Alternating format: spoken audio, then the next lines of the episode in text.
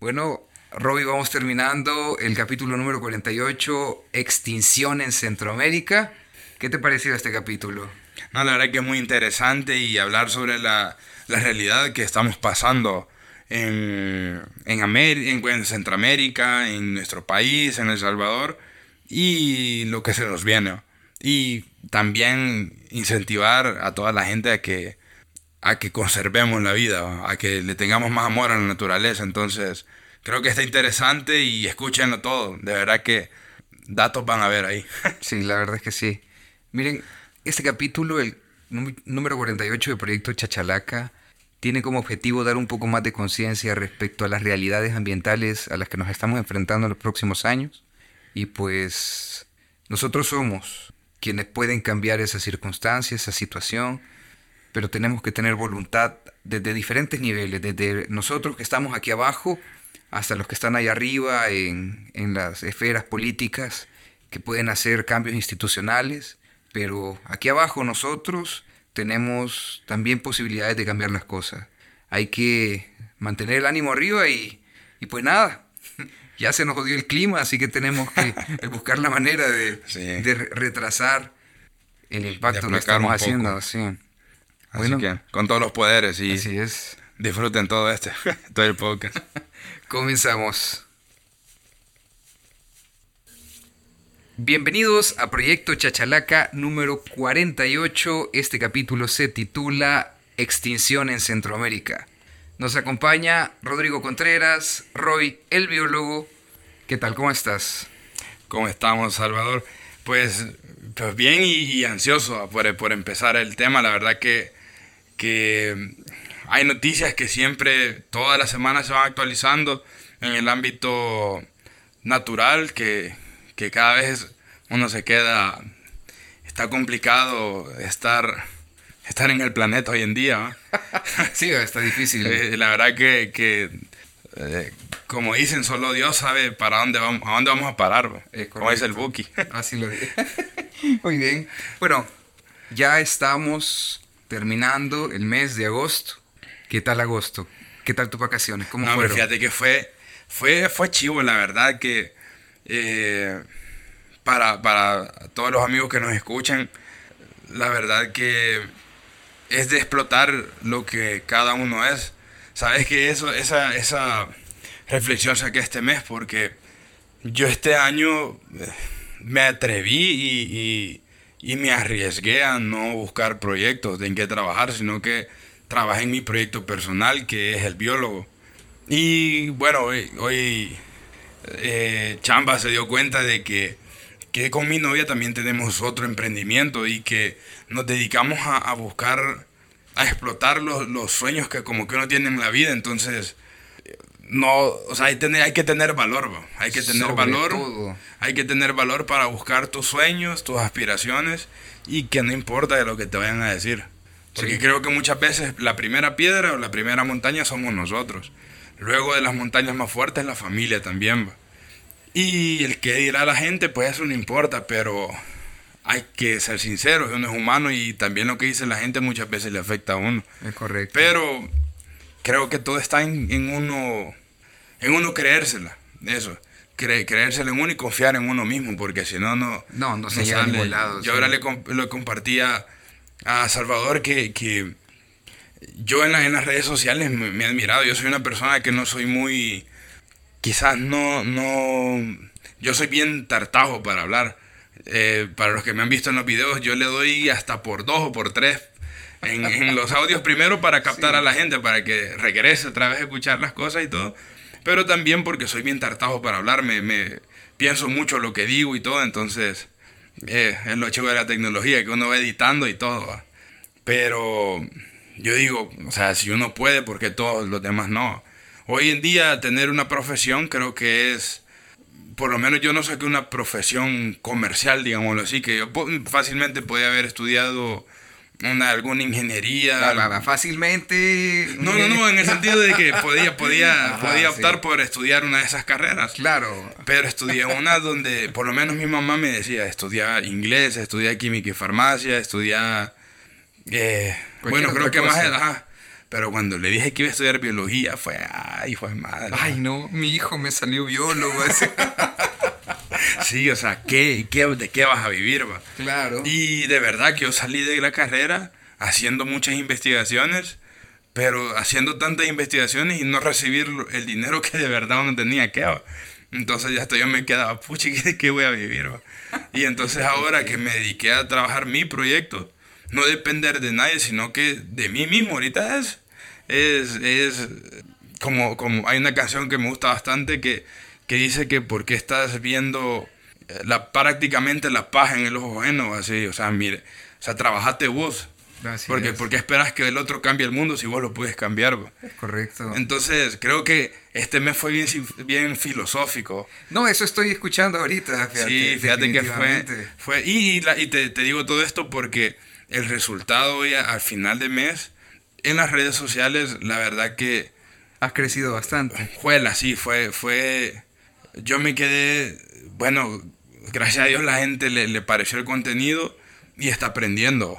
No, y qué bueno, porque tu contenido es muy responsable con el medio ambiente y realmente genera conciencia. Y eso es una de, lo, de las cosas que están haciendo falta hoy en día en redes sociales, hablar un poco más de lo que realmente está sucediendo con el medio ambiente. Y fíjate que a mí me llama la atención que yo le digo, tengo bastantes amigos y tengo amigos que son teachers, tengo amigos que son, bueno, no, no camisas, sino que teachers. ay, ay, ay. No, que tengo que, que, profesores, tengo amigos que son em, administradores, contadores, de todo. Y si digo, yo me pongo a pensar, bueno, si no tenés, si nadie te contrata, Muchas veces no es porque seas un mal empleado ni nada de eso. Simplemente quizás la vida te está tirando por otro lado. A mí cualquiera me puede decir, pues estás regalando tu trabajo. Quizás ahorita sí, pero al mismo tiempo no, porque aunque sea una huella, estás dejando. O sea, estos videos yo espero yo que de aquí a 100 años y todavía alguien va a ver aunque sea uno. Sí. Y, y, algo así va. Entonces, y yo sé que de una u otra manera, si haces bien las cosas, las haces ordenadas, también llega la remuneración. Si sos perseverante, porque en las redes sociales o sos perseverante o no te metes, va. Porque créanme que pasar siete meses todos los días a, creando contenido, porque yo créanme que no soy de los que me pongo, que todo el día paso en el celular. Yo tengo, solo tengo dos horarios. A las, a las 6 de la mañana que me levanto, de 6 a 7, muchas veces me pongo a revisar todo. Y antes de acostarme, entre 10 de la noche a 11 y media. Y ahí reviso, luego ya no reviso nada. Hasta el momento en la tarde que voy a subir el video, en la mañana que subo el video y no más nada. Entonces no, no soy mucho de que paso en el celular. Pero, o sea, tenés que darle seguimiento a todo, tenés que sacar, tenés que hacer esto como que fuera prácticamente un trabajo. Entonces, como bien dicen, si uno no hace el mal y uno, uno ve los, los frutos al final, bro. Ok.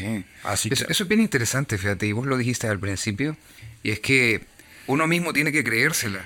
Porque aquí prácticamente, por ejemplo, aquí con lo del podcast, hay gente que, que, te dice, ¿por qué lo estás haciendo? ¿Estás ganando dinero? ¿Estás haciendo el otro? Pero también está aquella cuestión de que vos tenés una necesidad de querer compartir. Sí. Esa necesidad de querer conocer cosas, querer hablar de cosas que están sucediendo, porque eso es lo que me motiva a mí, por ejemplo. Y, y, no se trata tanto de ese, ¿cómo se llama? E, ese, ese dinero o la remuneración, realmente se trata de, de tener paz y a veces la paz viene a través de hacer este tipo de, de, cosas para redes sociales o incluso compartir ideas o pensamientos en un espacio como este podcast. Fíjate que antes de pasar a, ya propiamente a la biología, te quiero compartir dos cosas. Una es que cuando yo empecé a hacer el, a hacer el podcast, empecé a hacer los videos, eh, a mí me, me, estaba, yo no sabía, pero indirectamente yo estaba como en una depresión. O sea, yo mismo me estaba yo mismo me estaba haciendo un fracasado. O sea, yo no me, no me creía nada de lo que yo decía, ni de lo que estaba haciendo. No sabía para qué lado iba, ni nada. Y, y yo, yo a, a, mi novia yo le, le compartía ella, o sea, miren bichos, a los, que, a los que tienen novia o algo así, si tienen una relación no solo para andar fregando ni nada de eso, sino que quieren algo serio, pues, o sea, creo que, que de una u otra manera tu, tu, mejor amiga o tu mejor amigo va a ser esa persona que está ayuda. O sea, si no, ¿cuál es la gracia también? Vas, Correcto. vas a andar escondiéndote o vas a tener más cara. Pa. Y bueno, es mi percepción. ¿va? Y, y entonces, ella me decía, o sea, vos me contás que querés hacer esto, ¿por qué no lo haces? Y, yo le ponía mil excusas, no, es que no tengo tiempo, no es que esto, y que no me queda tiempo, y que la familia, y que no sé qué. Hasta que un día ella me sentó y me dijo, mira, te está, vos estás mal, me. O sea, porque yo no sé, no sé ni qué cara, no sé ni qué, cómo andaba pensando, no sé. Pero no estaba en mis cabales y justamente me pongo a hacer eh, los videos, me pongo a crear eh, todo un listado, casi más de 500 temas, que de los 500 creo que ni, ni la mitad he hecho porque en el camino la misma gente me está diciendo de qué quieren que hable y gracias a Dios me va saliendo más temas, entonces, pero a raíz de eso yo salí como de ese tipo de presión que estaba. Porque sí, en verdad yo, yo me estaba consumiendo, pero no sabía que me estaba consumiendo. Y créanme que para mí fue una gran terapia enseñarle a la gente lo que yo aprendí en campo y lo que sigo aprendiendo en campo. Por cierto, un spoiler desde ya que Dios mediante y empezamos en septiembre a hacer una serie de, documentales y de reels y shorts y todo en Montecristo, en el Parque Nacional, así que ojalá salga todo. Atentos ahí para poder verlos. Sí, ojalá que salga todo. Y bueno, entonces a mí me, me esto, esta, esto del biólogo me, me, me sacó de, de eso en el que estaba. Me va sacando de a poco porque por ratos como que todavía doy un paso para allá y así, pero voy saliendo. Y la otra es que en lo de la, en, lo de la creación de contenido, yo muchas veces quizás observaba y en mi interior criticaba a los disque o supuestos influencers y todo. Y yo decía, bueno, hay gente que lo ve, entonces por algo lo ve y todo, y está bien, o sea, no, uno no se mete con eso. Pero dije yo, o sea, pero también hay que hacer contenido que por lo menos te, te, te culturice, culturice algo y que te instruyen algo, que te, que te formen algo, no solo contenido para hacerte reír o cosas así. Porque yo les digo, o sea, yo, yo soy un, un loco viendo, o sea, cuando sacaba los videos Fernand Floyd, era... de los primeros ahí. Sí, no, pero un crack el baboso, o sea, lo tenía uno sentado ahí 20 minutos y uno ni sentía. O Larín, hoy que el, el, brother va creciendo y yo, espero un día en la barra de Santiago encontrármelo. O sea, es un, un crack. Y así todos los que van creciendo. Y entonces uno dice, pues chica, al final uno entiende el público de ellos y en ti va uno comprendiendo el público de uno también. Claro, Entonces, como dicen, para todos da Dios. Entonces, eh, creo que, que, si vos te estás dedicando o, o querés aspirar a algo de las redes sociales, uno, no es fácil. Dos, vas a sufrir un montón. Tres, si no sos perseverante, mejor no te metas a hacerlo porque te vas a quedar a medio camino y te vas a sentir frustrado. Y cuatro, prepárate. Prepárate y sé, y sé consecuente con lo que vas a hacer. No te estés adaptando a modas ni nada porque creo que eso es lo que degenera muchas veces la creación del contenido. Sí, es totalmente cierto. Porque uno puede agarrar las fechas y todo eso, pero también la importancia de seguir tu propia agenda de, de los temas que querés ir tocando, porque vos comenzaste a hacer esto porque tenías un interés. Sí. Ok. Muy interesante realmente, agosto te ha dejado muy reflexivo. No, sí, fuera, me, me, me, cambió bastante, la verdad. un agosto mágico. Bueno, vamos a comenzar con esto de la biología, el tema de la extinción en El Salvador, en Centroamérica es un tema un poco extenso, bueno, no un poco, es extenso, es extenso. y bastante complejo pero quedaron algunas preguntas pendientes del capítulo anterior que me gustaría comenzar por aquí. A ver, Roy, ¿cómo funciona esto del gremio de biólogos aquí en El Salvador? ¿Existe un gremio de biólogos? Fíjate que, bueno, cuando hablamos del gremio es como el, grupo de, de, todos los biólogos. Pues en verdad, soy muy sincero, es muy, es muy egoísta. O sea, como que un grupo tiene, maneja cierta información, otro grupo otra información o, se dividen por taxones, cosas así, y está bien, porque no todos pueden ser todólogos. Claro. Pero si vos te dedicas a, una, a un tipo de taxón y de repente es que esa información es mía y que solo la tengo yo y que como solo yo la tengo soy importante o cosas así, entonces como que no mucho. Yo, yo por lo menos nunca he sido partidario de eso. Yo lo que, por, por eso lo del biólogo, porque lo que yo sé lo estoy le estoy tirando ahí todo, porque no, creo que para que conserves algo, la gente necesita saber qué va a conservar. Es cierto, cualquiera puede decir, ah, si está ya aquello, le, lo voy a ir a traer yo. Pero para eso hay gente que conserva también esos, esos, ya sean árboles, sean insectos, mamíferos, lo que sea. Entonces, creo que en ese aspecto los biólogos somos muy somos no somos tanto de unidad sino que más de separación okay. es bien es bien complicado la verdad cuando decís taxón, nos estamos refiriendo como a una sección de los temas específicos. Sí, digamos a, a, las plantas, a, reptiles, anfibios, mamíferos. Ah, ok, ok. Mira que eso, eso fíjate que parece que pasa en casi todos los gremios aquí en El Salvador. Pareciera que prácticamente todo el mundo es un poco separatista y claro, pues lo discutíamos de que de pronto los recursos son limitados aquí en El Salvador, somos un montón de salvadoreños en, un, en un espacio muy pequeño. muy pequeño, pero ahí vamos, mira, la idea es ir rompiendo esos esquemas tradicionales del egoísmo en cada uno de los gremios. Sí, y sabes, también otra cosa que pasa es que muchas veces si vos no me servís, no te necesito, pero cuando ven que servís de verdad, ah, te necesito. Y ah. es como, o sea, no, no es así la cosa. uno tiene que ser, tiene que ser sincero con lo que uno hace. Entonces, yo creo, vos decís bien la cosa, que, que creo en todos los grupos es así, va. Sí, es una cosa Entonces, no, creo que, que por eso es que es bueno, bueno, yo por lo menos he aprendido a, primero, como dicen, amigos con los dedos de la mano. Así es. Y, y así, así, eh, soy un poco solitario en ese aspecto. Entiendo.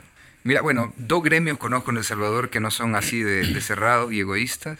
Me han comentado el gremio de los payasos, que es bien, se apoya entre ellos. Y los podcasters, sí, nos echamos la mano completamente. Somos cinco, ¿no? No, hay un montón, pero, pero yo creo que no, no, no es un gremio fuerte todavía, pero en lo que podemos nos echamos la mano. Pero bueno, siguiendo con esto de, del, del gremio de biólogos, es digamos que es complicado conseguir, conseguir una colaboración entre biólogos entonces. Mm, como te digo, o sea, como hay grupos, digamos en ese grupo hay... Entre ellos sí. Ajá, entre ellos es, ah, vos me vas a echar la mano con esto, vos con esto, y, y hasta el grupo para hacer una investigación. Y ese mismo grupo quizás llegan hasta viejos y ellos eran el grupo cerrado. Y algo así es como a ver quién agarra primero tal financiamiento y ah, es una guerra por financiamiento, es lo que se da entonces. Digamos, quizás no guerra, pero o bueno, como una competencia, algo. Ah, qué pero, complicado. Pero como te digo, o sea, hay muchos que se van solo por el nombre que ya es famoso o, un nombre ya de años y, y se... ¿cómo, ¿Cómo se dice esta palabra? ¿Prestigio? No, cuando, cuando vos te... te eh, vos te, te colgás de esas personas. Ah, okay. te colgás de esas personas. Y muchas veces es, hay gente que le toca, obviamente por la necesidad, a veces toca hacer la mebota o algo así. Ah, Creo que todos en un momento hemos, lo hemos hecho porque uno dice, joder, aquí quizás voy a lograr algo. Y cuando logres los que vos ves que solo te ocuparon y vos decís, no. Entonces, es jodido eso, fíjate, nuestra cultura laboral es bien jodido, pero pasa mucho. sí. ¿Y cómo se consiguen fondos en esa? O sea, vaya, mira, me gustaría saber primero que nada, ¿existen incentivos aquí en El Salvador para hacer investigación en el campo de la, en el campo de la biología? Pues sí hay, sí hay. Ayer precisamente alguien me comentaba de el, Ramsar es, es, una asociación que, que, ayuda para los cuerpos de agua donde llegan aves migratorias que son santuarios de aves. Por ejemplo, aquí en Santa Ana está Ouija, eh, creo que el lago de Coatepeque, si no es, creo que lo van a declarar también, creo yo. Si me equivoco, ahí me dicen. en Aguachapán está la Barra de Santiago. En Oriente el Jocotal, en el Hilo Pango. Y así, hay varios cuerpos de agua que son sitios Ramsar. Y solo con el hecho de, divulgar información, o si vos decís que querés ah, implementar algo de educación ambiental en un sitio Ramsar y todo, podrías hacer un proyecto y ver si te pueden financiar. Y hay ONGs que se dedican a, a financiar estos proyectos. Ah, okay. Entonces sí hay, pero es bien... Es limitado. Es, sí, sí. Porque como acuérdate que no, no sueltan mucho para el área de, de medio ambiente. Creo que está bien, está bien algo menguado la cosa. Entiendo, entiendo, que es complicado. Pero bueno, lo importante es que hay fondos de alguna u otra manera y están los fondos internacionales, me imagino, que de pronto las ONG que también sueltan, digamos, que algunos recursos para sí, Sí, las ONG son, son, Bueno, Ramsar es... Una ONG, claro. Una ONG, ajá, entonces creo que... Hay, creo que las que más aportan son las ONG, Claro. Creo que ellas son las, las que le sacan la pata de lodo a, los biólogos aquí, a todos. bueno, y los mandan también a enlodarse, pues. También.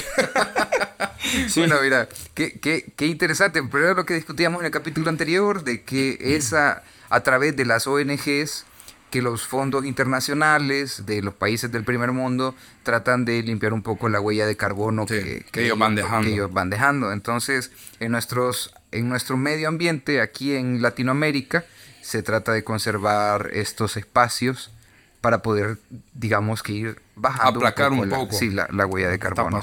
Sí. Entonces, ya comenzando con el tema de la extinción, creo que se hace importante tener una definición o una visión clara de lo que se entiende por extinción. Sí, bueno, la extinción es cuando ya un animal desaparece. Por ejemplo, eh, no sé si alguien, o si se acuerdan de, del solitario George, creo que era, una tortuga terrestre, que era bien grande, que la tenían, no me recuerdo en qué país, y era la única especie, era un macho anciano de solo, solo él estaba ya de su especie. Y, ¿y qué hacía el brother? Al esperar morir y declarar la especie en extinción. Y pero ya estaba... Eh, eh, eh, solo él. Solo él. Ajá. Solitario George. Ajá. Entonces, y ya está, se desapareció y, y no se pudo recuperar la especie dicen, dicen que hay investigaciones y que se están haciendo esfuerzos por revivir animales extintos, por mm. clonación y todo. Cosa que creo que sí se podría, pero que vaya a salir el, el, el, el, clon, que vaya a salir, digámoslo, que no se vaya a morir rápido, como pasó con la oveja, que, Dolly, ajá, que la clonaron y al rato ya estaba, que ya no la lograba. Entonces, sí. Entonces, podría pasar, pero por el momento no. O sea, sí. creo o, que... o también incluso traer, digamos, especies extintas al contexto actual de la naturaleza eh, en la región posiblemente no vaya a sobrevivir, que es uno de los temas que vamos a hablar un poquito más adelante. Y eh, he escuchado también el término de extirpación. Ah, bueno, sí, sí, con, bueno, la extinción es cuando ya un, un animal desaparece, digamos así, en la faz de la Tierra. Ya no existe otro, otra, otra especie de él y la extirpación es cuando un animal desaparece de un territorio en específico. Digamos, el territorio es un país, digámoslo así. El ejemplo de aquí en El Salvador, aquí en el jaguar está distribuido desde el sur de Estados Unidos hasta Argentina. Y solo aquí no. Y aquí en el país ya no hay, se extirpó. En Uruguay, según unos comentarios de, de, unos suscriptores, igual se extirpó. Está declarado extinto en esa región. Entonces, para que no se confunda cuando dicen, ah, está extinto aquí.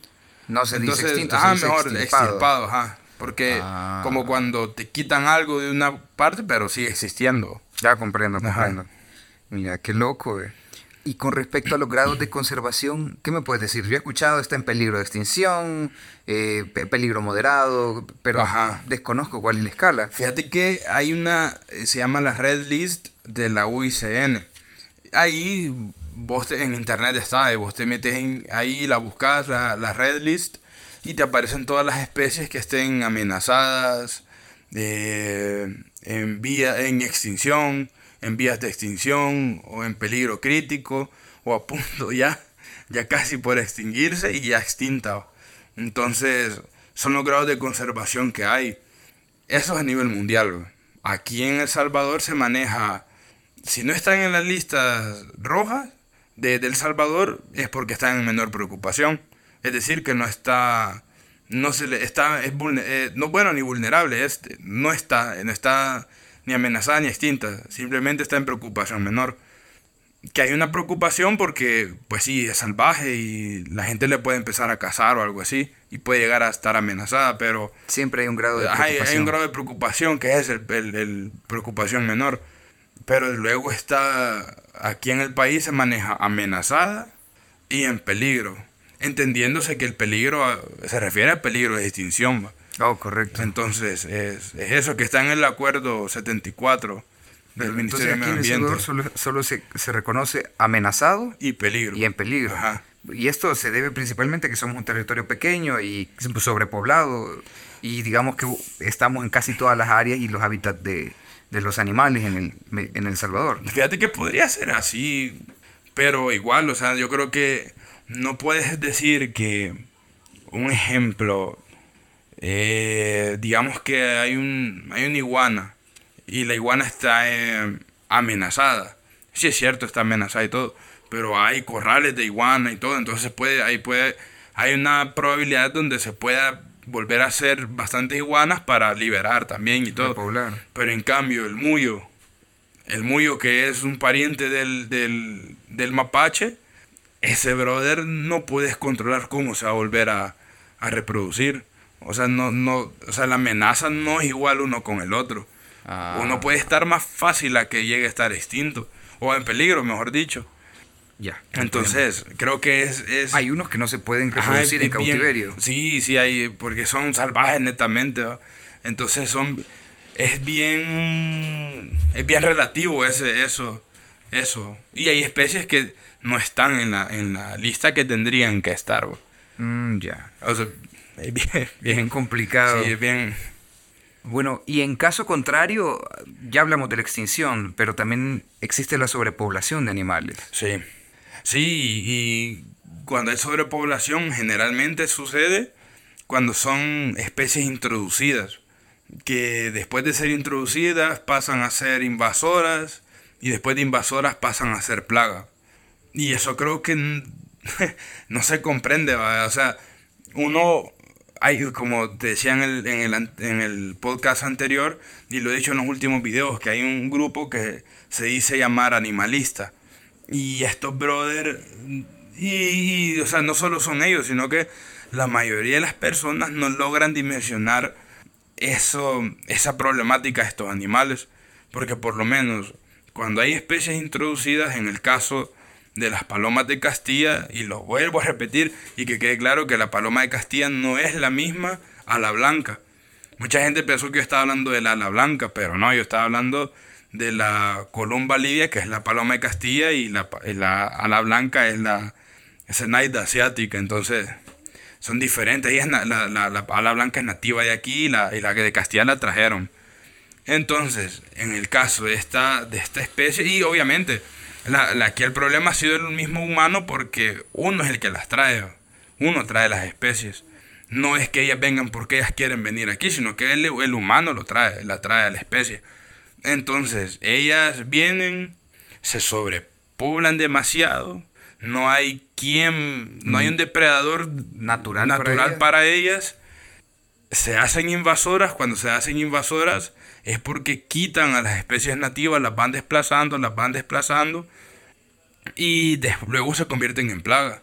Y cuando se convierten en plaga es porque es una problemática para el humano, es una problemática para el ambiente y es una problemática para todo el ecosistema entero, que se descontrola todo, o sea, ahí ya no sé qué hacer. Y bu- bueno, pues en el caso de la, de la columba livia, de la, de la casti, de la paloma de Castilla, es una plaga porque está en todos lados, se está deteriorando todo. Y en el caso, a mi verbo, están los geckos, los geckos besucones, los, los que todos conocemos, cabal. Eso, eso, eso- ah. esos brothers, aquí en el país, ayer sacaba el video de que, o antier, que hay seis especies de, de geckos aquí en el país. Y de las seis hay una que, que no es originaria de aquí, que es este gecko, que es el gecko común o gecko besucón o el gecko, gecko rey, porque gecko rey, ¿por qué? Porque logró desplazar al cantil. El cantil es el que tiene la cabeza... cabeceta roja, que es el macho, Ajá. y la hembra es la otra que se miraba toda como, como cafecita, con negro, o Ok. así. Entonces esa es la hembra. No es que sean venenosos el cabeza roja ni nada, ni por nada, sino que tiene cabeza roja por ser el macho y porque mientras más encendida, más atrayentes para la hembra. Y, y están, están otras especies de geckos, que son otras cinco, que son nativas. Son nativas de, de, de la región. Entonces, el gecko, el gecko besucón es nativo de Asia. Entonces, se, lo- se vino, según dicen, Mucha gente dice que el Ministerio de Salud se lo trajo para controlar plagas, cosa que yo no le hallo mucho sentido porque ya teníamos controladores naturales aquí en el país. Entonces yo creo que se vinieron en las embarcaciones. Es muy probable. Ajá, y creo que más que todo en las embarcaciones se vino porque se adapta muy fácil a cualquier ambiente este gecko y se quedó aquí. Y hoy es invasor, despla- desplazó, desplazó, desplazó, desplazó. Es invasor. Mm, Para mí no es plaga, porque al mismo tiempo ayuda a controlar plagas, porque Pero- la función la hace. Pero tengo la duda, pero vaya, está este animal que es originario de aquí, es nativo, el cantil, ¿verdad? Pero el cantil no es endémico de aquí, Eh, eh, es nativo. es nativo. Es nativo de la región, desde. México hasta Panamá. Entonces, fíjate que es bien curioso porque hagan ese, ese, ese como experimento. En la casa busquen, no hay cantiles adentro. Adentro hay solo geckos, besucones. Pero si se van a los patios, ahí andan los cantiles. Pero no andan los geckos ahí. En-. Entonces, sí los desplazó, pero han sabido como convivir un poco juntos. Obviamente, si vos ves el cantil y el gecko, no lo, no se, o sea, si pelean ellos, el cantil va a perder porque el gecko es mucho más grande que el cantil. Ah, Entonces ahí es donde viene a desplazar, a Mira desplazar. qué loco, eh. Eh, pero pero el, el cantil, sin embargo, está ahí. O sea, está ahí. No se ha ha extinto, sido- ¿no? ajá, no ha exti- no ha sido extinto ni nada de eso. Entonces, de esas, de esas situaciones curiosas en las que, digamos que un animal invasor prácticamente logra un equilibrio con... Ajá. Sí, ha- había gente que me mencionaba de varias especies que, que habían logrado como un equilibrio y, y- y es válido, es válido. Pero, Pero, no es una regla general pero, tampoco. ajá, no es una regla general. Y es igual, imagínate, eh, y lo repito, y creo que en el podcast anterior lo, lo decía, lo de, lo de Colombia, lo de los hipopótamos, eso es... Había alguien en México hace poco que decía que quería, que tenía ya el terreno para llevarse los hipopótamos de Colombia para México. ¿Y cómo se lo Y- lleva? y- ajá, esa es la primera pregunta. Él de- diría, ah, en barco me lo llevo y todo, va, está bien. Pero los hipopótamos son animales territoriales, agresivos, fuertes y depredadores. A mí me gusta una frase que dice Frank Cuesta, que es Wild Frank, creo, no sé si te lo puedes. No, Es un no, no. veterinario que está loco, el men, que, que- que hacía programas en, en Discovery y todos lados. Un español. No, no, no, no me Bueno, suena. Pero él dice, todos los animales son carnívoros. Y, y, es, y yo creo que, o sea, por muy vegetarianos, o sea, es que no hay vegetarianos, pues los animales no saben qué es. Ah, yo soy vegano, mentira. Ellos no saben qué es eso. Ey, mira, Roy, estás diciendo cosas muy duras aquí en el podcast. Sí, entonces, imagínate, llevarse los hipopótamos para México, o sea, le quitas el problema a Colombia, de que se está acabando los manatís y las nutrias, pero te lo llevas para México, que se puede hacer un descontrol total, que México es una, es una biosfera entera del país, donde hay no sé cuánto porcentaje de, de la vida natural del mundo ahí en México, y llevarte estas especies invasoras para ahí puede ser contraproducente, entonces eso es lo que no se logra, no, es lo que te digo cuando pensás solo con el corazón, pero no analizar Está- bien no lo el estás problema. pensando ¿va? bien. Mira qué loco. Fíjate que en Estados Unidos, y esto lo vi en un- lo escuché en un podcast que se llama El Dolop, que es eh, eh, de, de México. Está bien interesante porque estaban hablando que en Estados Unidos hubo un biólogo, explorador, una cosa así, que en una, en una época de que hubo cierta escasez de carne de res, pensaron implementar, en su proyecto pensaban implementar el hipopótamo para poder tener carne de hipopótamo en vez de carne de res, o un suplemento así alimenticio que pudiera ser carne, ¿va? Pero así, así el pequeño paréntesis, ese tipo de cosas es no pensarlo bien a la larga realmente, porque eso Sí. va a venir a, a depredar otros. Sí, es, imagínate, y, Otras tanto- y tantos, y tantos casos que hay de, a tanto así de poblaciones invasoras, como también de casos donde han recuperado animales. Por lo menos yo, yo me acuerdo que algo que me impactó a mí cuando estaba estudiando la carrera, cuando conocí el caso del lobo de México, que de haber, ponerle un 3% de la población que existió algún día, juela, hoy ya se recuperó otra vez la población del lobo mexicano. Entonces eso es admirable, o los bisontes igual, entonces es admirable que, o sea, se puede. ¿va? pero requiere voluntad Sí. de- en diferentes niveles. Y, sobre todo los, gobiernos. Correcto. Los gobiernos son los que tienen... O sea, uno puede decir, ah, de política viniste a hablar. No. Sino que el gobierno, acuérdate que es el que toda la gente lo escucha. Sea un malo o un buen gobierno, la gente lo va a escuchar. Y si el gobierno te dice, miren, tenemos que hacer esto y esto y esto, y lo mete no como... No como quererte lavar el cerebro, sino que a modo de que entendas lo importante que es la problemática esta. O sea, el gobierno tiene mucho poder en ese aspecto. Claro, claro que sí. Bueno, hablemos un poco de la exterminación de las especies. ¿Qué produce como tal un exterminio de una especie? Pues, mira, hay varios, hay varios factores. Creo que el primero es la, es la, la cacería furtiva. Ese creo que es lo primero, de que quieren vender la piel, que quieren vender eh, un órgano, eh, por ejemplo. No, bueno, eh, eso, eso, ¿no? De la, la cacería, el tráfico ilegal está acabando con gran porcentaje de especies, que hoy especies que hace años eran, eran, que hasta, hasta, habían en abundancia, hoy ya son pocas las que quedan, de la, el tráfico ilegal, eh, la destrucción del hábitat es lo otro, la destrucción del hábitat de las especies y el- la contaminación. Creo que se me escucho muy romántico, pero es verdad. eh, eh, toda la, la contaminación que está produciendo el mundo está acabando con, con muchas especies.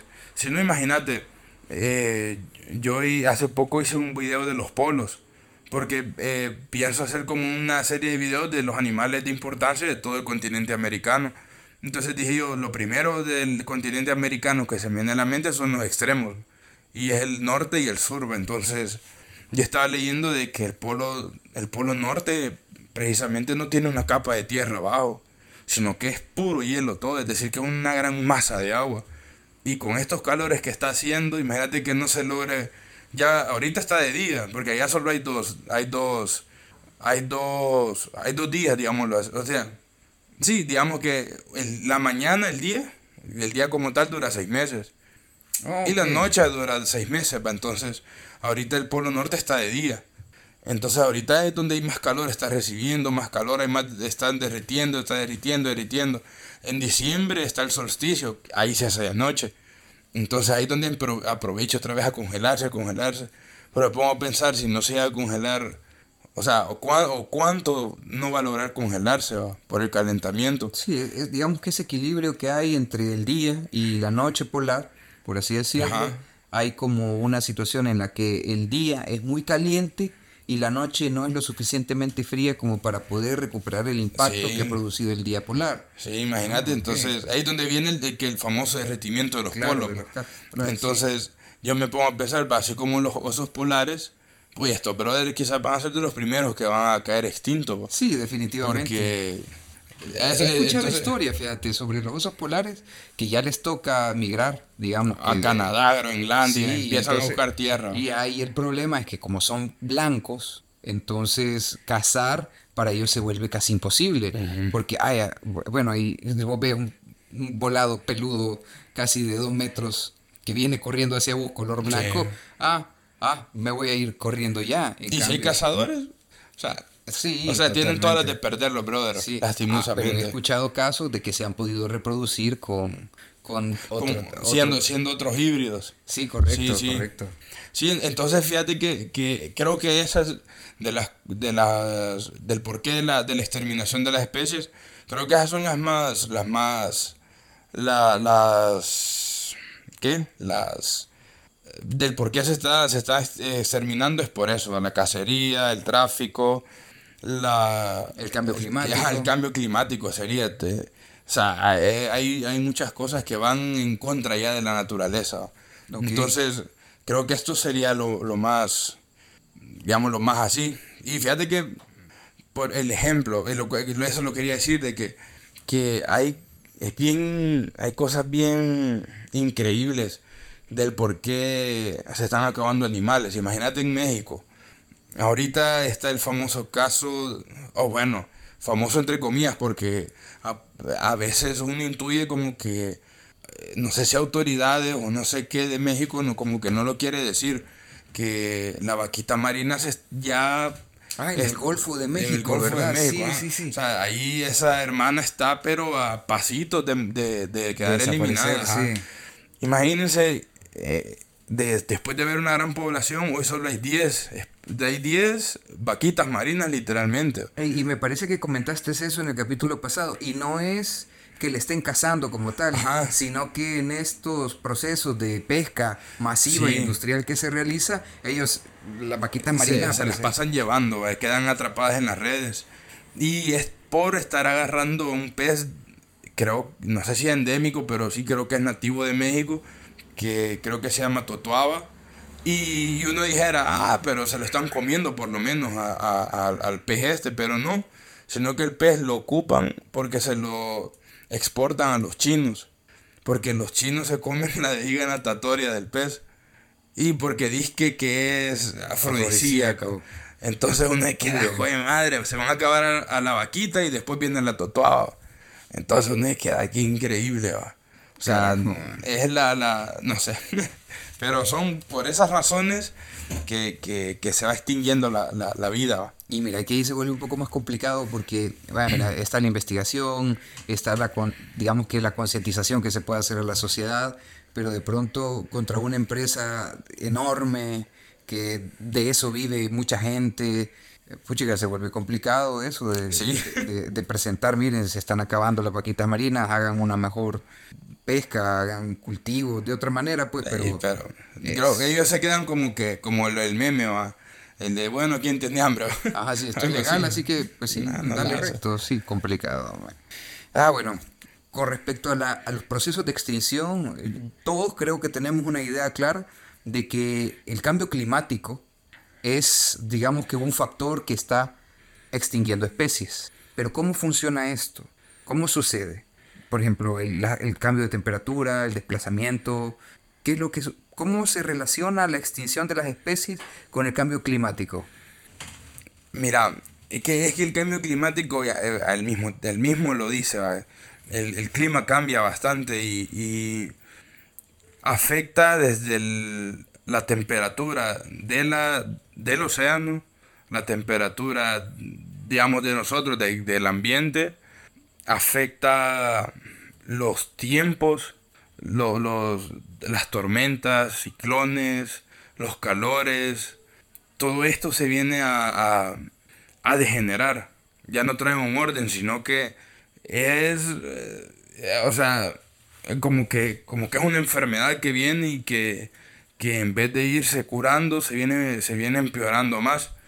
Y a raíz de toda la contaminación que se está haciendo, que, que de repente se, se vuelve un cambio irreversible.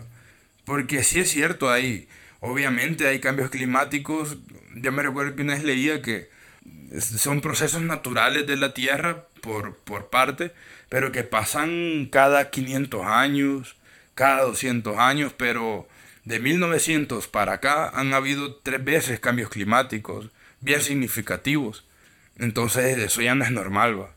Y ahí ya no es la Tierra la que está haciendo las cosas, sino que es el mismo humano que está acelerando el cambio. Eso. Ajá, Sí, entonces... mira que me parece que hoy en día, bueno, algunas personas lo manejan como que ya no es cambio climático, sino que ebullición Ah, sí. climática. Sí, porque como eh, del cambio climático derivan muchas cosas. En una de ellas está el, bueno, la, la, la, ay, ¿cómo se llama esto? El efecto invernadero y hay varias cosas. Y está el calentamiento global.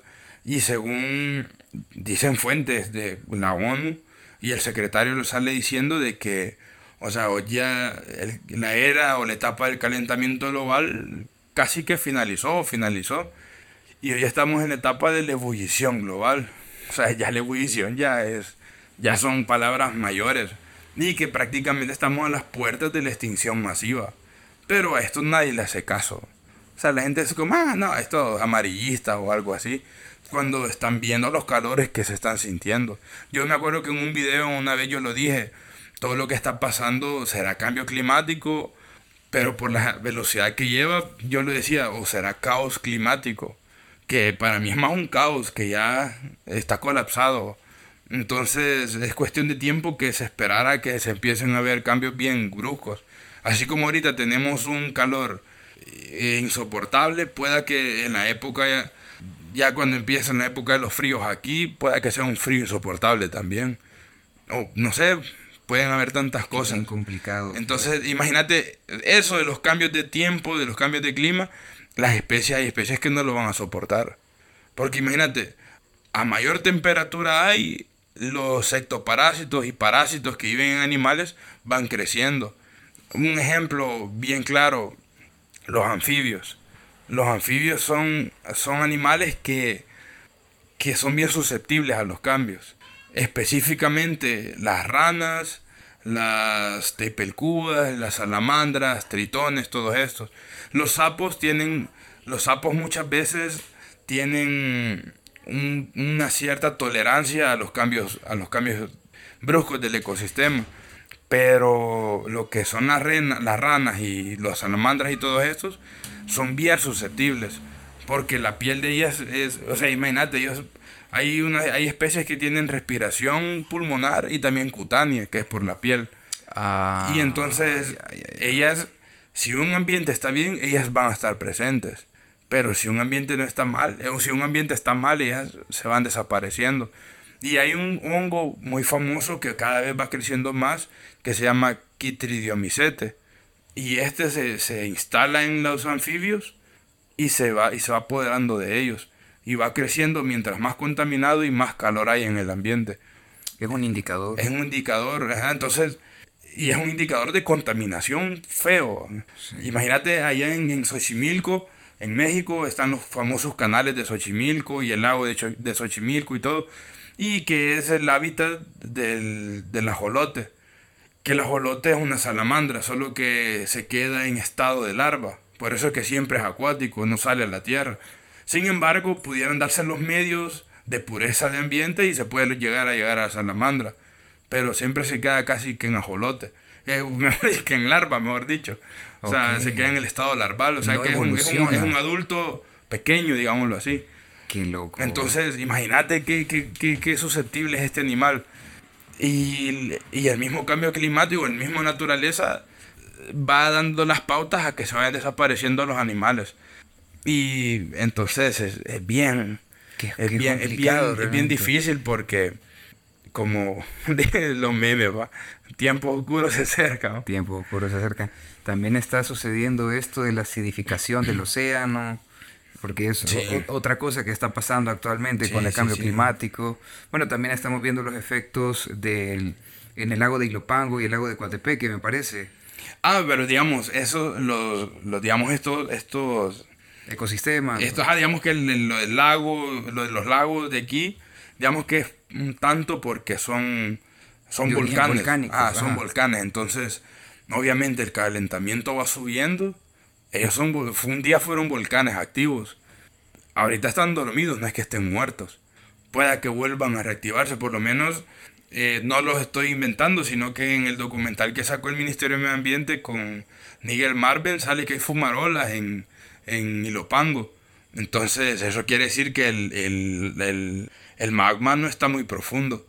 O quien quita y el día de mañana de un susto el Ilopango o puede ser también Coatepeque, entonces...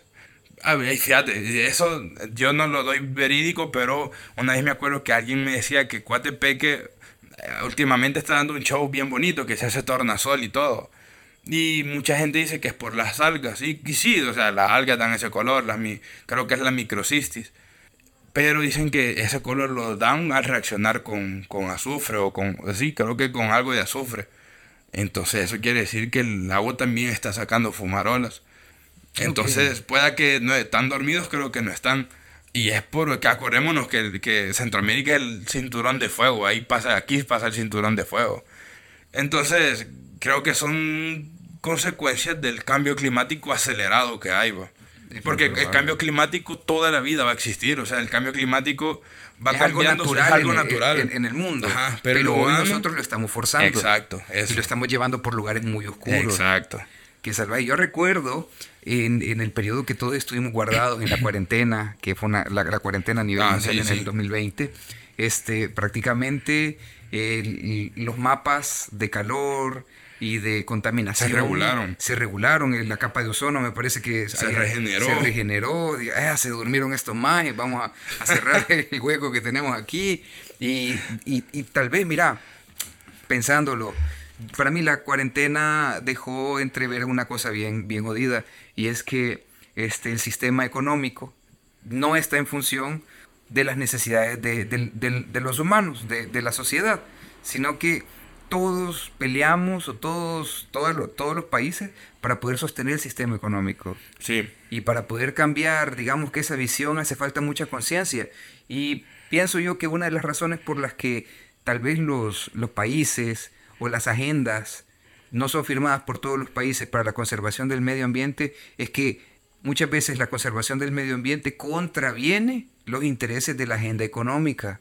Porque digo yo, si de pronto el sistema económico estu- estuviera en función de las necesidades de, del humano, o sea, la preservación del humano, esto también incurriría en la preservación del medio ambiente Sí. y de las especies que sostienen el ecosistema del humano. Pero mira, no es así. Prácticamente es el ecosistema de empresas que producen el consumo que nosotros nos tomamos. Sí, sí, imagínate hoy en día cómo está de moda la, la, lo, lo verde, ¿va? Eh, no sé, a mí, yo me acuerdo que con, con, con muchas personas he tenido discusiones de que vos biólogo y pidiendo pajilla o con las bolsas y todo y es cierto, quizás no lo tendría que hacer, tendría que dar un poco más el ejemplo, pero al final uno se queda pensando, puchica, pero, o sea, eso es más moda que, que, Que un efecto que un positivo. efecto, ajá, porque, o sea, si de verdad no quieren que ocupemos pajillas, pues ya no produzcan pajillas. pues. Sí, Ya no cierto, o sea, ocupan, ya no produzcan otro tipo de plástico y cosas así, porque el plástico es plástico y siempre va a ser plástico. Por muy eh, eco o muy verde que sea, es plástico. Entonces, es, es, es una agenda a veces de moda, que si lo hacen moda les va a vender y van a generar ingresos porque está de moda lo verde. Entonces creo que eso está afectando mucho. Pero bueno, no, no es que esté, sino que te quieren vender la solución del planeta en algo que no es la solución del planeta. ¿Por qué no invierten más en la educación ambiental? ¿Por qué no invierten más en proyectos medioambientales y todo? O en una, econo- en una economía más sostenible en el medio Sí. ambiente.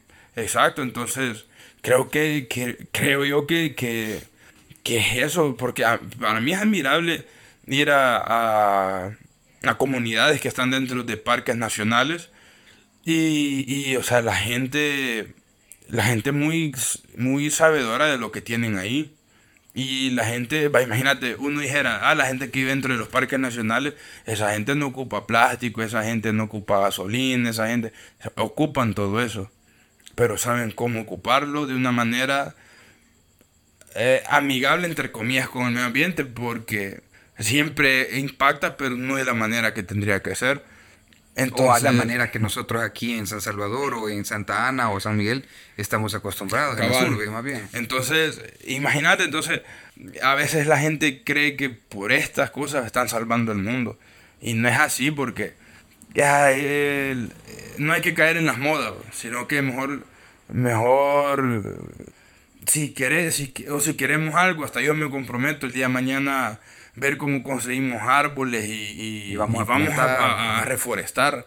Y ya, y, esos son cambios de verdad que valen la pena. Y creo, no sé si ahorita o después íbamos a hablar sobre Marvin, que, que tiene el proyecto Ah, sí, de Yulotepec. Puchica, yo, yo, me, yo ahorita, ojalá que escuche el podcast, yo me siento con una gran pena con Marvin porque yo quedé con él que yo quiero, bueno, mejor dicho, yo me comprometí en hacer videos de Yulotepec porque a mí por lo menos, a mí me impactó porque fue juela en un cerrito y todo lo que tienen ahí, todo lo que están haciendo, todos los animales que ellos tienen ahí son indicadores de que es un buen ambiente ahí. Desde no, ahí es que, hayan- no es que los hayan ido a dejar, sino que ellos empiezan llegaron. a llegar. Ajá, ellos dijeron, hey, aquí está mejor que acá, vámonos para allá. Y los empiezan a emigrar los, los animales.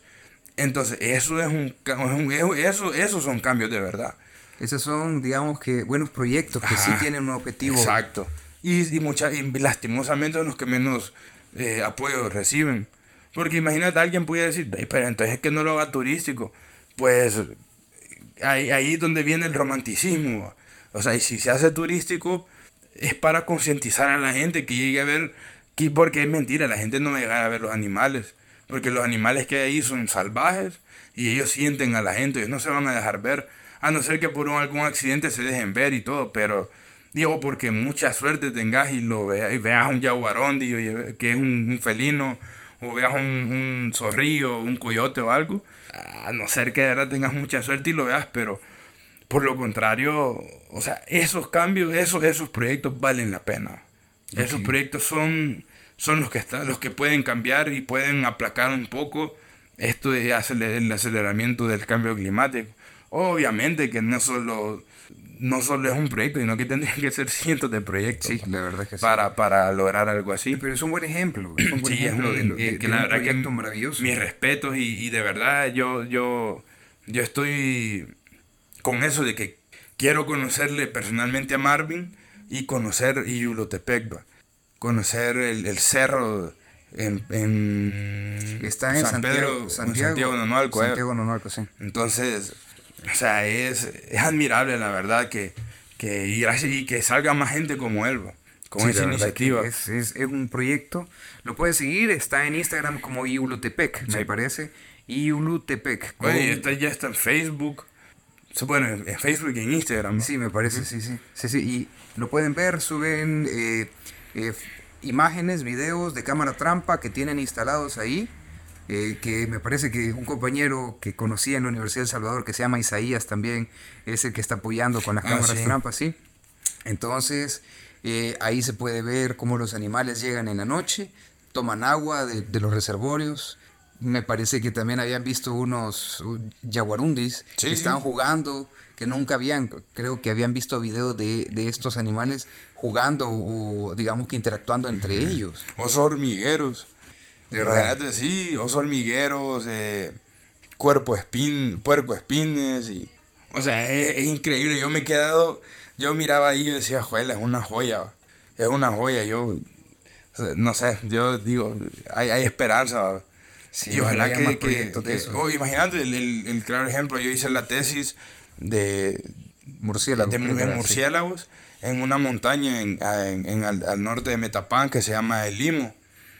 Y que, o sea, después de ser una, un sembradío de, de repollo y otras, otras, otros vegetales que se dan en el frío, eh, los dueños dijeron, no, hagamos una reserva mejor natural juela, y ahora ahí es, es, una riqueza de vida natural que hay. O sea, es impresionante. Entonces, esos proyectos en verdad que, que, que por algo es la biosfera ahí también, va, es biosfera todo eso. Entonces, eh, estos proyectos valen la pena divulgarlos y apoyarlos. Claro, sí, claro que sí. La verdad es que proyectos así hacen falta realmente. Sí. Sería oh, fantástico. le compartí ahora a Salvador con, con mi novia de que ayer que, que andábamos en Montecristo, o sea, un, una cosita tan sencilla, pero cómo te puede cambiar la perspectiva de la vida, de la naturaleza. Es que yo a mi novia me la llevé, íbamos a subir, bueno, subimos una gran cuesta sí, sí, y todo, y, ella venía bien, venía molesta porque... Porque cierta persona le había hecho caminar con 5 kilómetros en cuesta. Sí, fue horrible, Dios, ni yo me acordaba, iba con la lengua de corbata. Y de repente o sea, en cuestión de segundos pasó una cotusa enfrente de ella. Ella no, nunca había visto algo, o sea, sí las había visto en fotos, o quizás enjaulada, quizás alguna vez, o que la habían rescatado, pero libre nunca la había visto y la vio. Y le cambió todo. O sea, el viaje se convirtió en que, juela, vi, la, vi una cotusa libre. Y, y, y, ahí, o sea, imagínate qué tan significativo puede ser eso. Entonces, creo que ella hasta ella misma me dice, o sea, ahí solo por esa cotusa ella le cambió bastante el chip. A pesar de que a mí me escucha quizás editando y todo, pero ella entendió más la importancia de la vida silvestre o, de, de, estos lugares que, que, que son santuarios de, de, vida. De vida silvestre, sí, mira, es una bonita experiencia saber que si tenés enojada a tu pareja hay que llevarla a ver patuzas para que, para que se arreglen las cosas, pero, pero la verdad es que sí, mira, nosotros aquí en las urbes humanas en la biosfera humana, por así llamarla, estamos muy separados de eso. Quizás los, animalitos que más vemos nosotros son pájaros, palomas, por ejemplo, palomas de Castilla, que ya decíamos que son invasoras para más fregar, gatos, perros, que son animales de... ¿Cómo se dice cuando son de, de domésticos? Domésticos, sí, domésticos y que están fuera de, de, de esta cadena alimenticia. Alimenticia o la biosfera como tal, como tú lo decís. Entonces, este, tal vez ir a conocerlos, ir a verlos, ya es una cosa. Porque, por ejemplo, yo a veces, a mí me toca ir al Bajo Lempa de vez en cuando. Y entonces en la calle voy viendo un montón de, de animalitos. De pronto veo una iguana y ¡Ah! una iguana. Y esa se las comen. Digo, que, que, no la encuentren, por favor. Digo. Porque sí, mira, el salvadoreño tiene, tiene, no sé si decir ese problema. Digamos que creo que fue algo que el salvadoreño desarrolló, que es comerse casi todo lo que se mueve. Sí. Si, por ejemplo, nos comemos un montón de plantas que no en otros países no se las comen, que son ornamentales. Por ejemplo, la flor de... Son, somos el primer país que yo conozco que nos comemos la, flor nacional. y es una cosa como que a cualquier lado donde el salvadoreño va, este, va eh, plantas puede comer sin ningún problema. Pero también hay que ir dando espacio a que el medio ambiente se regenere. Sí, ayer, fíjate que ayer eh, de, de, de, hice un pequeño video de mi ida a Montecristo y yo ahí dije lo de la ceiba, de que es penalizado eh, talarla, o sea, no se puede porque es una, una especie protegida, está en peligro, entonces no puedes tocar, es intocable la, la ceiba. Eh, y un montón de gente dice, juela, no sabía, juela, que no sé qué, yo tengo una en la casa y que no sé qué, yo tengo un ceibillo, me decían que es una otra especie de ceiba también, que está amenazada, creo yo, entonces como que, oh, está el caso del caoba, del cedro, de los, de los mangles, o sea, eh, o sea, no solo los animales están en peligro, sino que hay especies de plantas también, entonces creo que de todos necesitamos. O sea, es, y, tomar conciencia sobre eso es realmente muy importante. Sí, es, es muy importante, la verdad, porque al final de, de todo necesitamos nosotros. Es correcto. Plantas, animales, paritos, de todo. Todo, todo. El agua potable, el agua limpia para que los animales se reproduzcan, este, tengan un ambiente propicio y que esto no afecte nuestra, la, biosfera del, país, por, por, así decirlo. Mira que es importante también mencionar las especies que están en peligro o amenazadas de extinción. Ya hablamos un poco de la vaca marina, que es regional, eh, bueno, es en México, ¿verdad? es, endémica, del, Golfo de, México.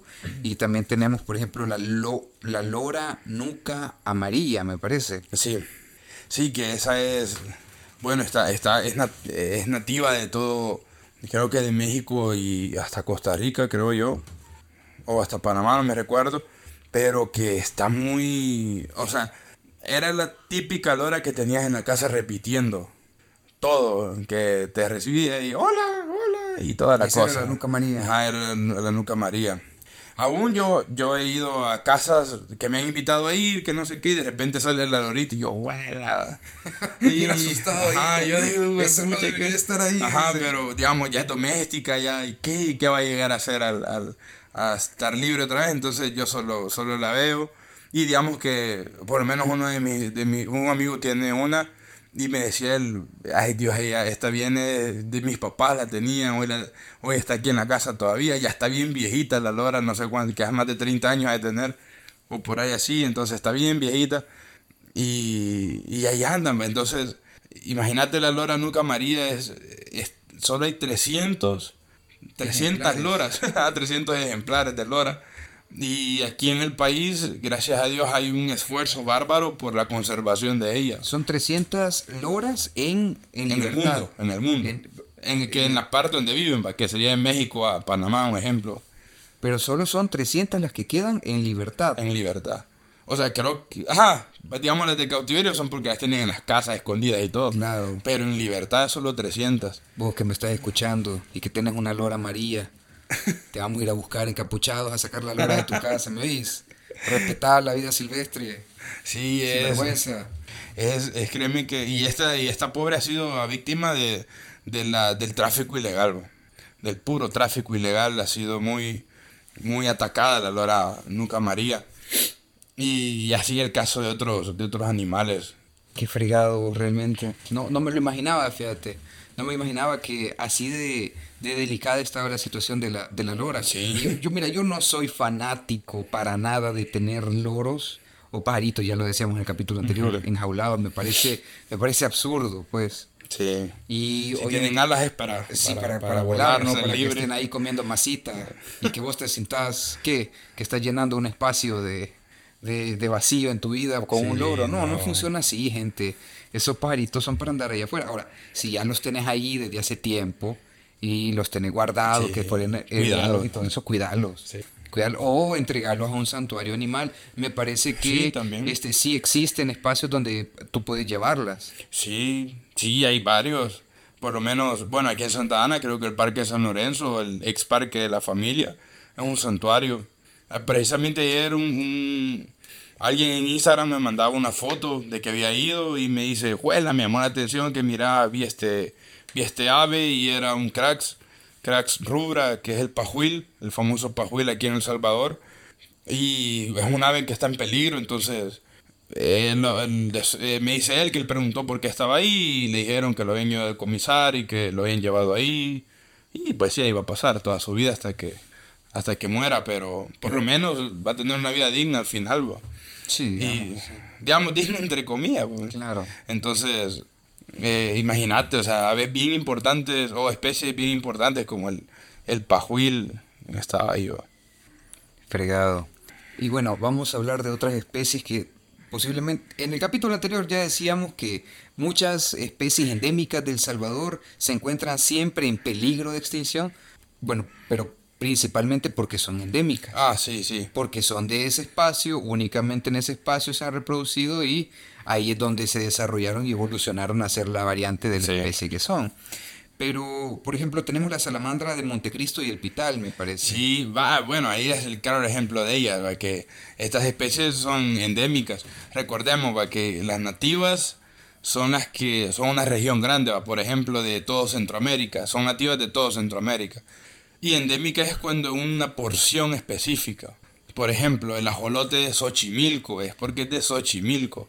No hay en otra parte de México, solo en Xochimilco. O la salamandra de Montecristo existe solo en Montecristo. O la del Pital solo en el Pital, a pesar de que están súper cerca. Entonces en Montecristo está la, la, la bolitoglosa heroideas, que es la de ahí. Y está la, la salamandra de- del Pital, que es la bolitoglosa siniora. Entonces son especies que si un día llegaran a desaparecer de esos hábitats, es porque el bosque viene para abajo ya. La calidad del aire, Todo, la temperatura. Son lo más susceptible que hay ahí en esos parques. Son el indicador crítico. Sí. O sea, si ellas si llegaran a, a desaparecer de ahí, pues que Dios nos bendiga lo que venga para acá. Porque ya han- Sí, es porque fue todo. Entonces, es, es bien, es bien yuca. Y, ¿sabes? A mí me llamó la atención, la primera vez que yo encontré una, a mí me dio miedo, yo, porque yo estaba aprendiendo y, y- y estaba en Montecristo y encontré un hongo bastante grande, no una monita, manita, no sé, muscaria. Musca- Creo que era muscaria, creo que Ey, estaba, no. estaba grande. Eh, ¿Dónde decís que la viste? Yo tengo compañeros de, de, de cierto podcast que, que buscan de ese tipo de exquisitez. Sí, fíjate, y era, era una muscaria y estaba grande, grande. Y entonces, eh, el licenciado nos dio las indicaciones de cómo colectar el hongo y toda la cosa. Espérate. Y bueno, mejor dicho, la seta. El licenciado le digo, "Vayan, muchachos, primero hagamos una rueda, pongamos fuego y esto va a ser un viaje. No, no, viaje no, era, era como para, para, para conocer, porque recordemos que el- el- lo que uno ve siempre es la, es la ¿va? no es el hongo, el hongo es el que va haciendo la conexión, El micelio. wifi. Es el micelio, ajá, exacto, ese es el, es el hongo de verdad. ¿va? Ah. Porque es el, acuérdate, y sabes, a mí me, me gusta una interpretación, una viejita me dijo eso, me dijo, ¿sabes hijo? Me dice que aquí en los bosques hay más conexión que la que uno tiene afuera, me dice mira esto, y arrancó así, arrancó la seta de una. Y me dijo yo, ¿y qué pasó? Arrancó el hongo. Que esto no es el hongo, me dijo. Esto es el fruto del hongo, me. El hongo es esto. Y levantó toda la capa de tierra. Bueno, mejor dicho, de, de, de hojarasca que había. Era una, una red. Era una red, pero como que eran neuronas, se veía todo. Y yo me quedé juela. Y me dice, ya, los árboles se hablan por medio de esto. Eso es cierto, eso, eso es muy cierto. Y aquí el árbol este, hey, estoy enfermo. Decirle al otro que me estoy muriendo. Y que no sé qué, mira, decirle al otro que me tiren energía a mí porque necesito más agua. Y eso no es, no es falso realmente. No, no, no, y tiene, tiene una... Yo cuando lo comprendí eso me quedé, juela. O sea, una red. Es que mira, hay gente, son, son impresionantes. Hay gente que piensa que los árboles no tienen comunicación entre ellos. No, y hablan. claro que sí. Fíjate que a mí me regalaron un libro muy bonito que se llama La vida secreta de los árboles. Entonces, en este te habla de ese tipo de cosas particularmente. Por ejemplo, hay árboles en, en las estepas de África que están las jirafas. Y las jirafas. Ah, sí, sí. Perciben de dónde viene el viento y se van a la última, al último árbol donde, donde el viento golpea, porque los árboles que comen estas jirafas, cuando están siendo masticados o están siendo atacados, tardan unos segundos en liberar cierto gas, o cierto, cierto, sí, me parece que es un gas. Eh, pero es así, como te digo, es como un esporo, una cuestión así, no sabría yo decirlo. La cosa es que cuando el, el, el, la jirafa empieza a comer estas hojas, el árbol empieza a segregar cierta sustancia y vuelve amarga las hojas.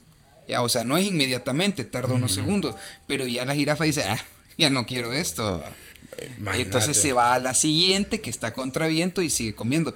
Porque si viniera a la primera de donde viene... estar amarga. Sí, y, y, empieza a soltar el, el, el, gas. Entonces todas las demás, porque los árboles tienen mecanismos de defensa. Sí, sí, eso... Y lo que vos decís del micelio es bien cierto. Sí. A través del micelio identifican cuando están siendo atacados los árboles, cuando un árbol va a morir, incluso me parece que bajo tierra, este, gracias al micelio y la forma en la que se unen las raíces, los árboles, un árbol caído puede vivir mucho tiempo. Ah, sí, Y, no, se pudre. Mucha gente ve un árbol. Fíjate que ayer precisamente, eh, fíjate que ayer que llegué a Montecristo, eh, vi un árbol que estaba caído, que yo lo miraba desde siempre, y vi que estaba caído y todo, y yo, juela y le pregunté al guarda que cuánto tiempo tenía haber caído y me dijo el tanto tiempo. Pero ahí está como si nada, vos me. Y justamente ahí donde intervienen las conexiones de los hongos.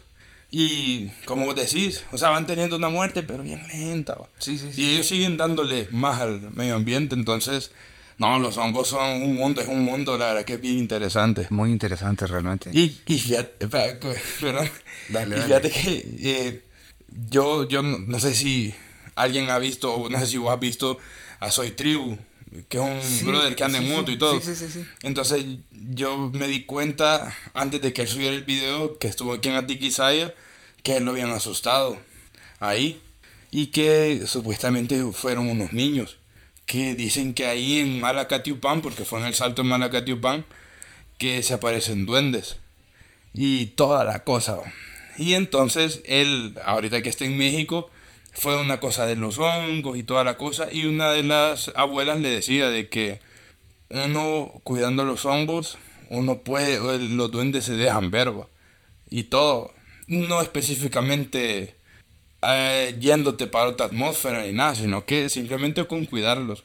Entonces yo me quedé buena, que yuca.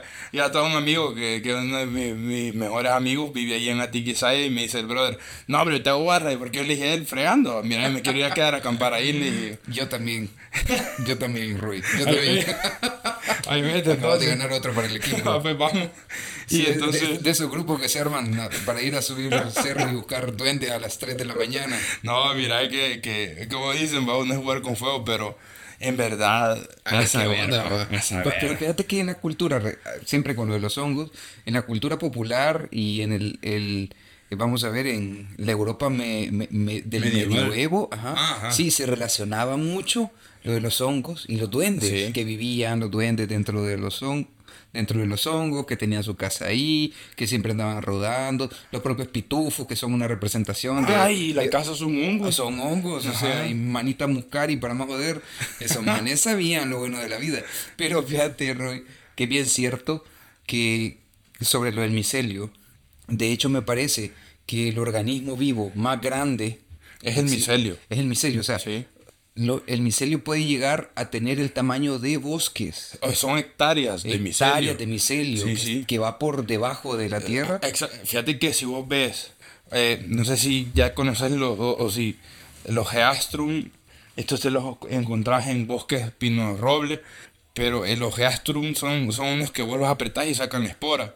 No sé si alguna vez lo has visto. No. Pero, Pero eso creo que sí he visto te el video, encontrás sí. como comunidades, te encontrás, te encontrás comunidades, comunidades. Y una yo, yo le preguntaba al licenciado, mire Licky, ¿por qué se encuentran tantos? Es que acuérdate que este es el fruto del micelio, me decía. O sea, todo esto de aquí a saber hasta dónde llega el micelio de estos hongos, me dice. Y yo, "Jue madre, ¿va?". entonces ahí uno va entendiendo la, la magnitud de, de, de, del- de los hongos, ¿va? que no, no es cualquier cosa. ¿va? Sí, no, para nada. De hecho, quiero que te pongas a pensar en una sociedad sin internet. Ajá. Los árboles son como una sociedad y el hongo funciona para esta sociedad como el internet. Ah, es puro Y- wifi. Sí, exacto. Sí, el, el mero, la mera conexión. Sí, sí. De hecho, el hongo como tal fue un instrumento que le sirvió en el proceso evolutivo a, a los bosques. Exacto. ¿sí? Los mantiene, digamos que, los mantiene sanos, los mantiene comunicados entre ellos. De hecho, es un, es un, es un sistema simbiótico muy interesante, Bien, realmente. Mira, y, y imagínate, yo me recuerdo, bueno, bueno, mira, yo te hablo tanto de Montecristo porque, como lo decía en el video de ayer, para mí es mi mentor, ¿va? Es mi, donde yo aprendí muchas cosas primero y que casi que lo que está ahí hay en, los otros bosques que son grandes también en el país. Entonces, yo me recuerdo ahí que ahí fue donde vi los primeros eh, hongos, o mejor dicho, eh, setas eh, fluorescentes. Yo los veía yo, en las noches. A veces yo ya, está, ya estaba, yo iba en un sendero y decía, ay, hasta aquel brillando, entonces por ahí me tengo que ir. De ahí había otro brillando, ah, aquí va el sendero. Y así, me iba guiando por puros hongos, iba, pa, pa, pa. Entonces yo digo, juela, o sea, tan evolucionados están estos, estos organismos y tan, tan viejos que son, pero tan evolucionados. Sí. Entonces son, son, la verdad que es un mundo. Sí, definitivamente. Pues, pues da atención a filosofar y Sí, mira, puro hongo, eh, gente que nos está escuchando, si vas a tener hongos, que sea en el jardín y no en las patas. Continuamos, continuamos con lo de la extinción. bueno, nosotros aquí en El Salvador tenemos tortugas y tenemos cocodrilos. Sí. Sí, la gente de pronto se asusta cuando ve cocodrilos aquí en El Salvador y piensan que no son de nuestra región. Cabal. ¿Son de nuestra región los cocodrilos? Sí, los que están aquí sí. Ya. ¿Cómo se llama la, la especie que nosotros ten- tenemos? El cocodrilo es el cocodrilus acutus, que es el cocodrilo americano. El cocodrilos Cocodrilus acutus. Guanacutus. guanacutus. Ajá. Y el, y el caimán es el caimán cocodrilus. El caimán ajá. O sea, tenemos el cocodrilus acutus y el caimán que quiere ser cocodrilo. Entonces, tenemos esas dos especies. Y, de, y de tortugas tenemos, eh, si no mal recuerdo, tenemos, bueno, marinas son cuatro, que mm, las cuatro son importantes y las cuatro están en peligro. Para variar. Ajá, o sea, a nivel mundial están en peligro. Y aquí a la gente como le gusta comer huevos de tortuga. Oye, créeme que eso es la peor farsa, ¿va? que, ay, que son afrodisíacos, con eso te quieren vender todo. Todo, o, sea, o sea. así, ahí, eh, fíjate que yo no lo estoy diciendo yo, lo dice el cartel de ambas, que es la, la Asociación de Mujeres de la Barra de Santiago. Dice ahí, si los tuyos no te sirven, si los tuyos no te sirven, no te comas los de nosotros. Y las tortugas. Porque ahí. es lo mismo. O sea, no te van a servir aunque te comas los huevos de tortuga, no te va a servir el brother. Entonces, eh, es puro, puro mito del barato. Solo por tal de vender, va. Entonces, Sí, hombre. Miren, gente, eh, no hay afrodisíaco más grande que escuchar capítulos de Proyecto Chachalaca. hombre.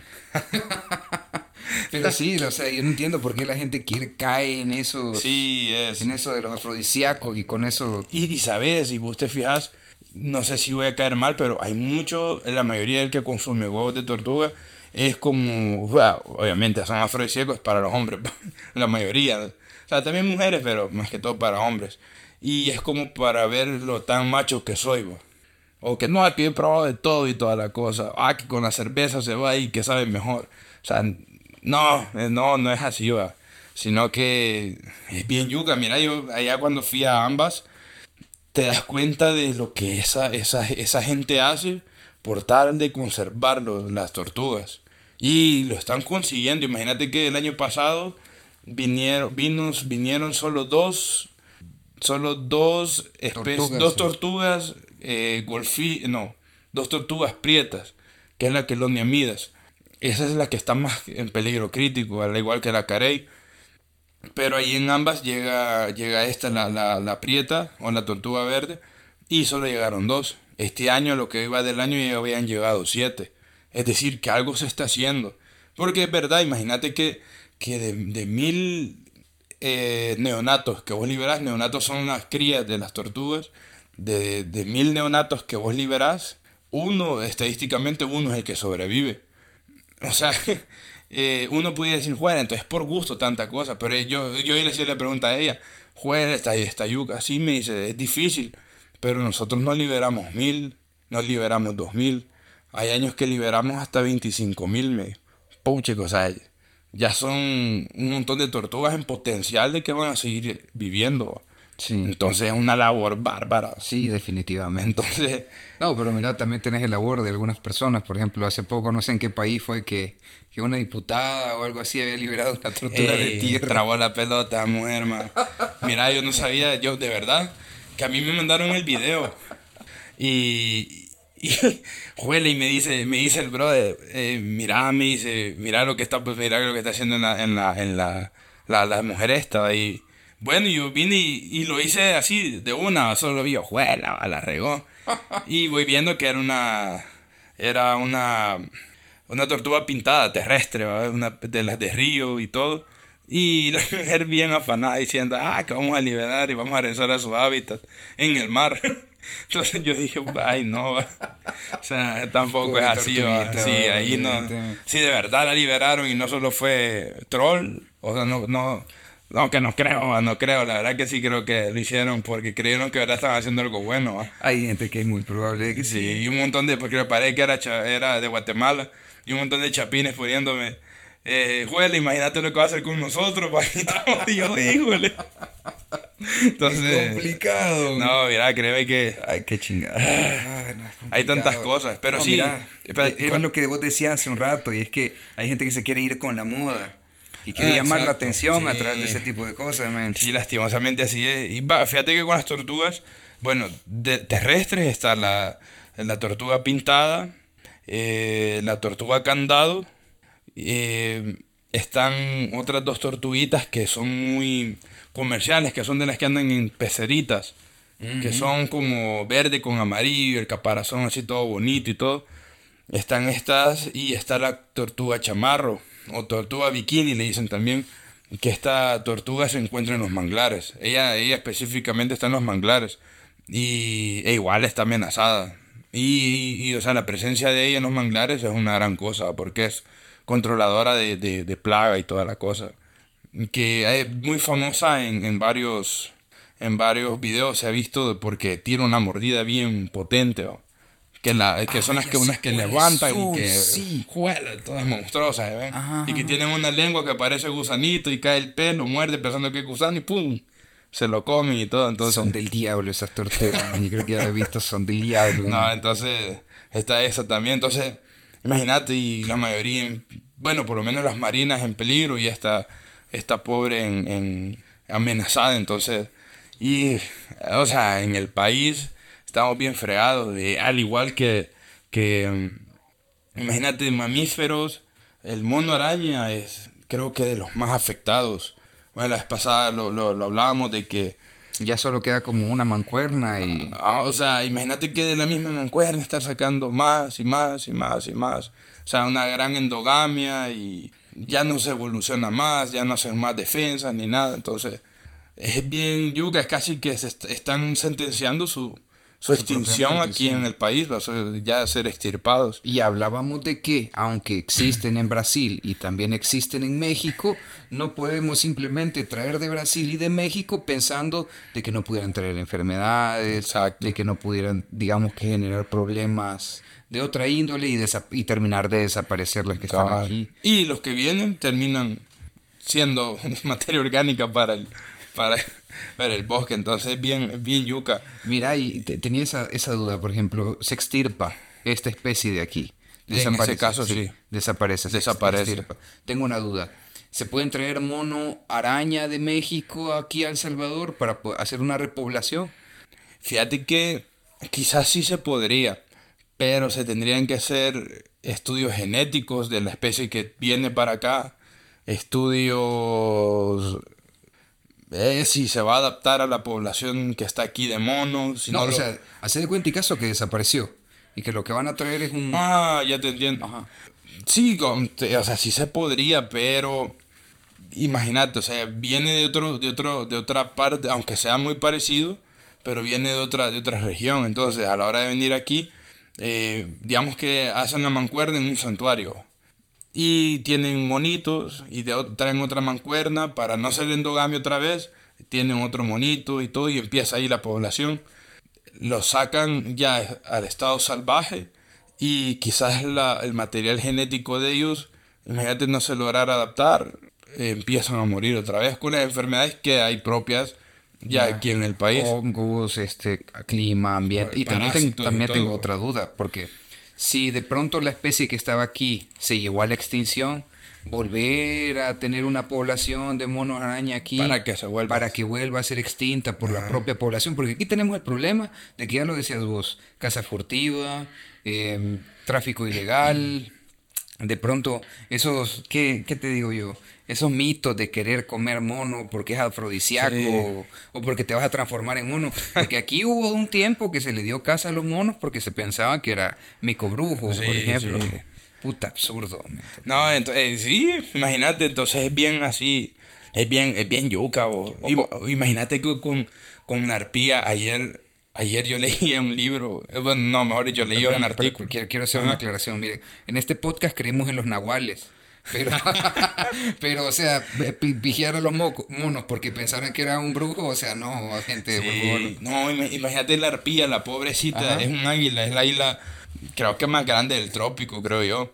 Y pues sí, entonces es, es, gigantesca, impone, o sea, esa, esa loca es la que, no sé si has visto videos donde pasa un águila y levanta un perezoso, o levanta un perro, o cosas así, es esa, esa águila. Entonces yo estaba leyendo ahí en un artículo que se creía que ellas eran brujas, porque como las brujas tenían la fama de que se roban niños.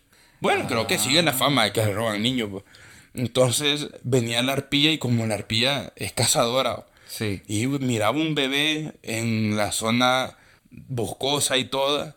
Ella, así, mamífero, toque, atraer al niño. Ah, y luego decían, ah, es una bruja. Mamífero sin camuflaje. Venga, sí. Entonces, estaba leyendo eso, de que, que, también por eso se creía que las arpías eran brujas, porque se llevaban a los niños y todo. Entonces, bien complicado realmente. Pero bueno, mira, también teníamos esto del cracks y el soperrey. ah, bueno, el, el, el, cracks ya, de lo que te decía, de que estaba ahí en, aquí en Santa Ana, en, en el Parque San Lorenzo, y el rey sope, que creo que, bueno, aquí en El Salvador sí hay, o sea, sí hay por lo menos yo lo, lo logré ver en, en, Murazán. Contaste la vez pasada que te enterraste en la tierra. contaba todo eso. Viste el ritual condor canqui que se echaban aquí los... Se ponían ahí contra el machete de fondo y se ponían a bailar antes de entregar las obras de la comida, sí. Entonces, el rey Sope sí estaba, hay, hay residentes en el país, pero son poblaciones bien pocas. Entonces por eso está en peligro aquí en el país a nivel mundial, eh, si vos lo revisas en la red list, creo que aparece como amenazado. Si es que aparece. No, de eso sí no me recuerdo. Pero también hablamos de que el rey Sope es así, está en, o amenazado o en peligro, pero precisamente porque el, territorio del rey Sope y la cantidad de reproducción que tienen, eh, por ejemplo, los hijos que deja el rey Sope, primero es muy territorial, territorio grande, este, digamos que de lo que se alimenta tampoco es que abunde. Ajá, exacto. Sí, el, Entonces es como bien migrante, o sea, se mueve de entre Honduras, entre Guatemala, El Salvador, o sea, va moviéndose, pero es que está en peligro. No es que se esté cazando, no es que se esté nada de eso, sino son que pocos. son pocos, exacto. Al igual que yo le, le decía a Salvador de que en la arpía, en algún momento, yo, no, o sea, nunca hay registros aquí de que hubo arpía aquí en el país, pero yo digo, la lógica, o sea, si está desde México hasta Argentina. No es que la arpía diga, uy, no, ahí no. Ajá, yo en El Salvador, ah, no, ahí no, muy feo. No, sino que puede que no encuentre el alimento de ella aquí en el país y simplemente no pasa por acá. Entonces, y al igual que está en peligro, esa pobre sí fue bien atacada por lo mismo en la brujería y eh, toda la cosa. El, mito. El, mito, es, entonces la sufrió mucho la arpía. También teníamos eh, en esa misma visión que el jaguar probablemente haya desaparecido y vivió aquí porque hay restos arqueológicos. y hay, hay registros. Sí. Ajá, aquí hay registros de que hubo jaguar y todo. No me recuerdo dónde fue el, el último registro que, que, estuvo, hubo de aquí en El Salvador de jaguar, pero obviamente había, por lo menos en, eh, vos vas a, ruinas, ahí está la cara del jaguar aquí en el país, ¿va? Entonces aquí estaba, al igual que el tapir, el tapir de, de Centroamérica estaba aquí en el país y hay último y igual. Creo que en Nicaragua está el danto que le Ajá, el danto, es la danta o danto.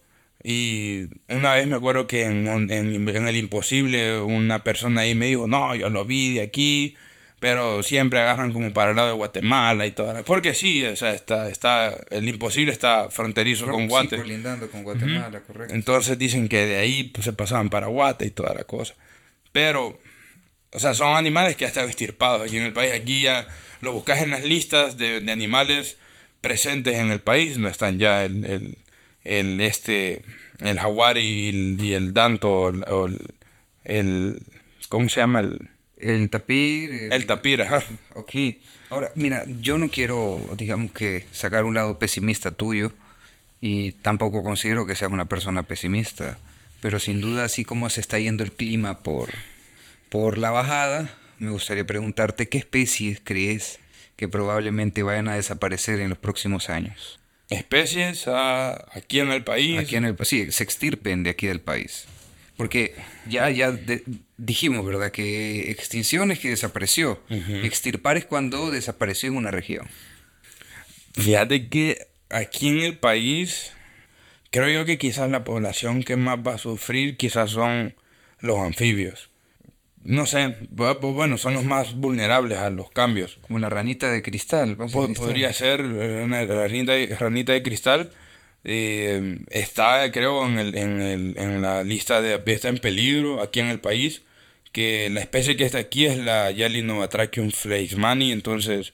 Puta, ¿cómo le haces para memorizar todo eso? ¿Cómo le haces, Juela. entonces, creo que es muy susceptible. De verdad. Y, y sin embargo se está adaptando. Yo me miré la vez que la vi ya físicamente que nosotros en el libro leíamos que en, lugares sumamente limpios y todo. Y me da risa y me da cosa contarlo, pero así fueron las cosas. La vimos y todo. En la mañana que regresamos, ahí estaban. Y abajo la cabeza de una muñeca y todo. Yo, ah, sí, súper limpio. Ay, basura y todo. Pero bueno, quizás adaptación, dije algo más seguro. Entonces, pero quizás, quizás los anfibios van a sufrir mucho. También los mamíferos grandes van a sufrir mucho por la cacería y porque el, hábitat se está reduciendo. Sí, sí, sí.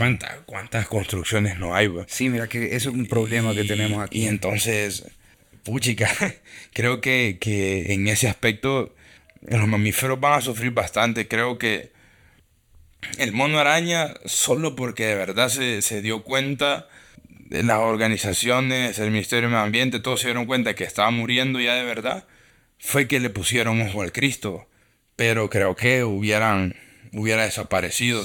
hoy, hoy tiene que ponerle ojo al Montecristo porque también está un poco deteriorado. Sí, no, y a, todas las áreas están bien descuidadas.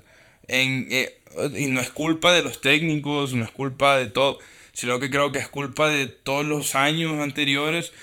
No tampoco voy a, escuchar como el gobierno que por los 30 años, no, ni madre, es, o es, bien, algo cultural que se metió en el gobierno desde, híjole, desde hace años, que no se, no se le dio la importancia necesaria a la conservación. Entonces, hoy ya se están viendo los resultados esos, de no darle la importancia que se debe. Entonces, eh, sí, muchas áreas naturales están bien, descuidadas, quizás no sería la palabra, sino que... Desatendidas, quizás. Ajá, como... No se le está dando la importancia, no, sé. Sí, quizás sí, fíjate, la... Ajá, no se le da la importancia. hablemos de los problemas del conservacionismo en El Salvador. ¿Cuáles consideras que son? Ya, ya discutíamos antes de encender los micrófonos que tal vez lo que hace falta es una concientización de esto. Sí, sí, porque como acuérdate que ahí entre la educación ambiental, creo que no hay no, o no se están haciendo los métodos necesarios para, para sensibilizar a la gente y que con la sensibilización creas conciencia para, para conservar. Por ejemplo, yo, eh, yo te digo, en bachillerato yo lo pasé casi que de noche, o sea, yo iba a molestar, pero tengo bien marcado la vez que eh, la profesora nos llevó a Montecristo, imagínate, a dónde nos vino a llevar. Pues ahí me marcó. Ahí te dejaron una semana. No, mira, yo, yo llegué al parque y yo. ¿Y aquí qué onda? Pues no, no sabía que había en el país esto. Ni a mí me marcó, o sea. Y la, y la señora, yo me acuerdo que ella se esforzaba un montón por explicarnos todo y no. Y la pobrecita tampoco era como que. Eh, le faltaba un poquito de pedagogía o qué sé yo, pero se esforzaba y todo y, y le escuchábamos a lo más o menos, pero más que todo el mensaje fue estos lugares cuidémoslos. Y ya después yo estudiando la carrera me di cuenta de la importancia del lugar, ¿va? Yo, juela. Creo que todo empieza en la educación ambiental, ¿va? Y, y empieza... es, que, es, que, es una cascada, Sin duda. O sea, es una cascada. Uno, uno lo que trata de hacer es aportar un poquito. Y, pero como hay desinformación, a veces la gente no, no entiende también lo que uno quiere decir. ¿va? Sí, mira, es que se vuelve complicado porque, mira, yo, yo pienso, y me imagino que tú también tienes esta visión de que no saber de, los, de las riquezas ambientales que nosotros tenemos aquí, de los recursos, de los espacios que estamos robando a estas especies nativas de, de El Salvador y algunas que son propias de la región, que son endémicas de aquí de El Salvador, creo que no, no, como no lo conocemos, no nos importa. Sí. Y no hacemos nada al respecto. Discutíamos en el capítulo anterior que quienes realmente hacen el cambio, más allá de los gobiernos, los políticos y todo eso, son los niños. Sí. Porque ellos aprenden, ven, se sensibilizan frente a estas circunstancias. Y es lo que hace el cambio en la siguiente generación. Porque decime si no, que vos hayas tenido esas experiencias con animales de pequeño, o que has tenido experiencias eh, en, el- en Montecristo, por ejemplo, no te marcaron a ser la persona que Sí. hoy sos y la persona que hoy quiere compartir esos conocimientos. Sí, ciertamente. as- Así es, imagínate, no sé si te fijaste con mi sobrinito, que el, el loco se le queda viendo a los animales y sabe que son. A, ellos a él le gustan mucho los animales, le gusta...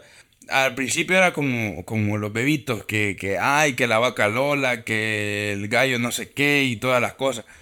Pero conforme él ha ido creciendo, se fija mucho en los animales. Sí, ya me lo puedo imaginar ahí a los 18 él- años. No, y mira, él, él a veces yo estoy grabando y él llega, tío, ¿qué estás haciendo? Y se pone a grabar conmigo y, y yo estoy haciendo el video y él repite lo que yo voy diciendo. Y una vez yo me acuerdo que hice el, de, el video de la ranita túngara, que es la que uno escucha en todos lados, en, lo- en los charcos, en las carreteras, Ok. que tung, túngara, túngara. Ah, sí, sí, sí, sí, sí, sí, que Entonces, suena. Y que, que ajá. soy bien curioso, como que, como que le has pegado así a un, a un tubo de PVC. Exacto, entonces son las túngaras. Túngaras. Y, y, y entonces él, él estaba haciendo conmigo, entonces él, él, yo decía ahí, la ranita túngara, túngara salía él y, y todo. Al después, después se le quedaba viendo a la rana. Y un día, y yo como ponía el, vide- el sonido de la túngara en el video, eh, íbamos en la calle, íbamos, íbamos en la carretera y todo. Y, y cuando yo las escuché me fui despacio y dije, a ver si se le quedó. Y eh, los niños son esponjitas, pues. Entonces cabal, él escuchó, oye, me dijo, túngara, me decía. Y yo, oye, que... O sea, Sí, los niños... los niños son el futuro. Y, él- y él sa- y imagínate vos, él, yo me acuerdo que un- hace, empezando el, el, el biólogo, me llamó una amiga que tenía un garrobo en la casa. Y me dijo, oye, no lo quiero matar, pero le tengo pavor, me. Venía a traerlo y como, y me, y me- venía a traerlo y andaba él conmigo. Bueno, dije yo, ah, íbamos ahí y le llegué a traer el garrobo. Y lo llevaba yo agarrado y, y él, tío, un dinosaurio, me decía, y que no sé qué. Y, no le tenés miedo. No, bien bonito, me decía. Y tú- yo digo, niños son... yo digo, puchica, qué, qué interesante, va, porque a pesar de que no saben la importancia que tienen, pero saben que no son malos tampoco. Sí, la verdad es que, mira, creo que esa sensibilización que nosotros tuvimos de, de pequeños, que era lo que discutíamos del, del pájaro Rockefeller, o de, ¿cómo se llama?, de los Sonberries, que realmente nos dieron una, una visión de, de la naturaleza bien bonita, Sí. que, que te estimula a querer conocerla. La verdad es que que eso también está pasando a la siguiente generación. Mire, yo creo que si usted quiere aportar a que las cosas cambien, póngale ese tipo de contenido a su sobrinito o a, sus hijos, porque al final de cuentas, si a usted no le importa el medio ambiente, pero tal vez le importa a su hijo, le importa a su, su, nieto o su sobrino, piense que es la clase de mundo que usted le va a dejar a ellos y la clase de conocimiento que usted le va a dejar. Hay que ser un poquito más consciente y por ahí comienza. O sea, miren, nadie cambia el mundo solo. Sí, no.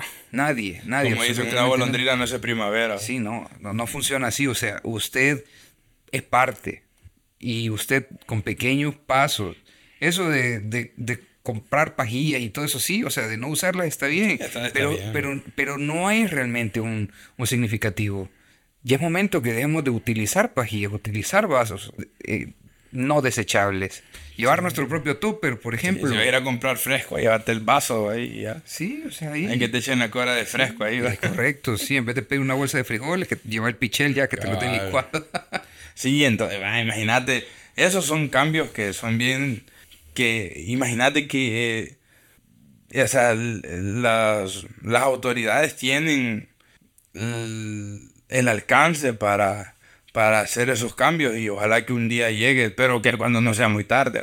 Sí. Porque cuando ya sea bien por ejemplo, ya cuando la cosa reviente es que tratamos de ver qué es lo que se hace. Eh, sí, eh, es que creo que así somos los humanos, algo masoquista. Sí, y creo que, que todos tenemos la capacidad para para, para hacer un cambio. Y e igual, imagínate las personas que viven en las zonas rurales, que, que a ellas les toca vivir día a día con estos animales. Y fíjate que yo hace, hace, hace como unas dos semanas subí un video de una, una víbora X. O sea, desde el hecho que digo que es una víbora es venenosa. Es prima de la barba amarilla, que es otra que es bien venenosa y es responsable de varias muertes a humanos. Pero estas serpientes, o sea, todas las serpientes, hasta la más brava, te va a atacar si vos le estás haciendo algo. Y yo me recuerdo este video que subí, es de una, de una víbora X donde le han, le han quebrado la nuca. Y la pobre está saltando y dando vueltas y todo porque está muriendo, está agonizando. Y entonces estos bichos, ya, o sea, ellos la sacaron de la guarida. Eh, le, empezaron a fregarla y a fregarla y todo. Cuando vieron que se enojó y empezó a tirar mordidas, ellos se afligieron. Y lo más que llegaron a hacer fue a quebrarle la nuca. Culpa de ella no fue estar ahí. Ya vivía ella ahí. O llegó simplemente a tomar sol, pero ya no les estaba haciendo nada a ellos. Y ellos la podían haber dejado ahí, pero no. Ellos le vinieron y le empezaron a molestar. Le quebraron la nuca e hicieron un, un, un video eh, haciendo una canción y que se, o sea, uno la veía y uno, que hijo de me ha hecho leña, pero, pero ya hasta le, quizás le puede dar risa a uno con la canción y todo, pero ya siendo objetivo fue puchica, o sea, sí, un acto de crueldad. fue simplemente un acto de crueldad, Y yo me fui, bueno, en los comentarios hasta me han dicho, ¿por qué hasta las llevabas todas para la casa? Como vos no vivís en el campo, como vos no sé qué, que no sé qué. Pero yo digo, o sea, no, no se trata de eso. Es cierto, hay gente que, puchica, quizás está piscando, anda o, doblando la milpa y se encuentra una sin querer y lo mordió. O sea, hay accidentes y es verdad. Pero la mayoría de las veces no son accidentes, sino que es la misma gente que anda doblando la milpa y ve una culebra y le quiere pegar. Y en el hecho de cuando le va a pegar, quizás ya sale más rápido. Y ahí salen los accidentes. En vez de dejar, bueno, Mejor me voy por otro lado ahorita, que tal vez cuando regrese ya no está vivo. Y ya está, y no pasa nada, no le va a hacer nada a nadie. Entonces, creo que la, la, la conservación, híjole, eh, viene de, muchos lados. Porque mira, e, esas especies no atacan si no se sienten amenazadas. Y si van a atacar es porque van a comer. Y no es que te van a comer a vos, o sea, es lógica, o sea, no te van a atacar porque te vayan a querer comer. Una, una, culebra nunca va a hacer eso. No. Te va a atacar porque se siente amenazada de que la vas a atacar. Sí, imagínate, los reptiles, ya por sí los reptiles son animales que, que son exotermos y, o sea, ellos, imagínate, ellos tienen en la, en la cabeza, tienen, digámoslo así, tienen un cargador y que por eso se asolean. Entonces ellos, el, el sol es la fuente de energía de ellos y ellos no pueden, no pueden desperdiciar la energía. Entonces ellos si en el día solo tienen una chance de cazar, solo esa vez van a, atacar. Pero si la desperdician en vos es como que, puchica. Entonces ellos no van a atacar por gusto. Sí, definitivamente. Y mira que es un asunto bien complicado porque ya vamos viendo que la extinción en masa es algo que, se pronostica para los próximos 100 años. Y eso si no hacemos nada. O sea, bueno, eso si hacemos las medidas mínimas de, de, atención al medio ambiente. Pero ya nos encontramos en una situación irreversible y tenemos que tomar cartas en el asunto, individualmente, colectivamente y ya a nivel institucional y social. Ahora existe, digamos que diferentes proyectos como Yurutepec que desean hacer una propuesta de, de, conservación del medio ambiente de una forma muy, muy agradable, muy bonita, pero no solo de una montaña se va a salvar todo el ecosistema. Todos tenemos que poner de nuestra parte. Desde los que estamos aquí más abajo hasta los que están arriba en las esferas más altas de, de la política.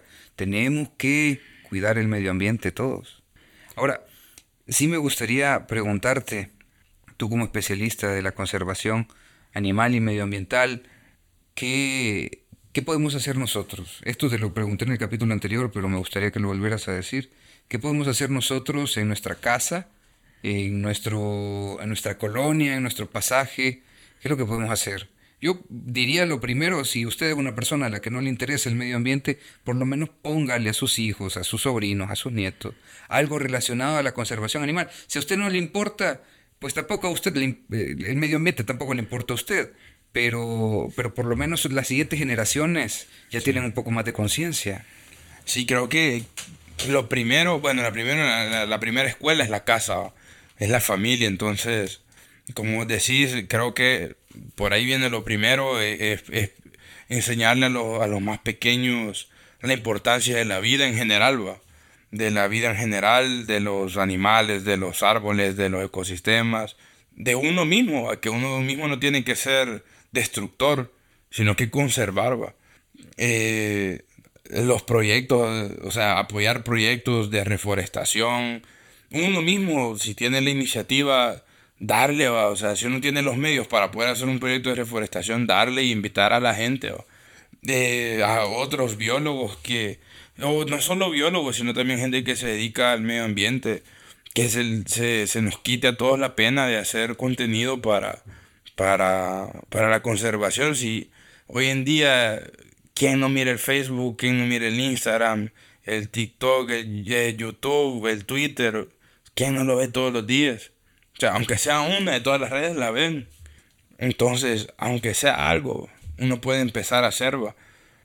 Y, y mira, y, eso créemelo, yo, yo primero, que yo me vez empecé a hacer todo el contenido con, respecto al, al medio ambiente o sea, yo, yo mismo es como, pucha, que si le estoy diciendo lo tengo que cumplir también, O sea, no solo de diente a labio, sino que hacerlo.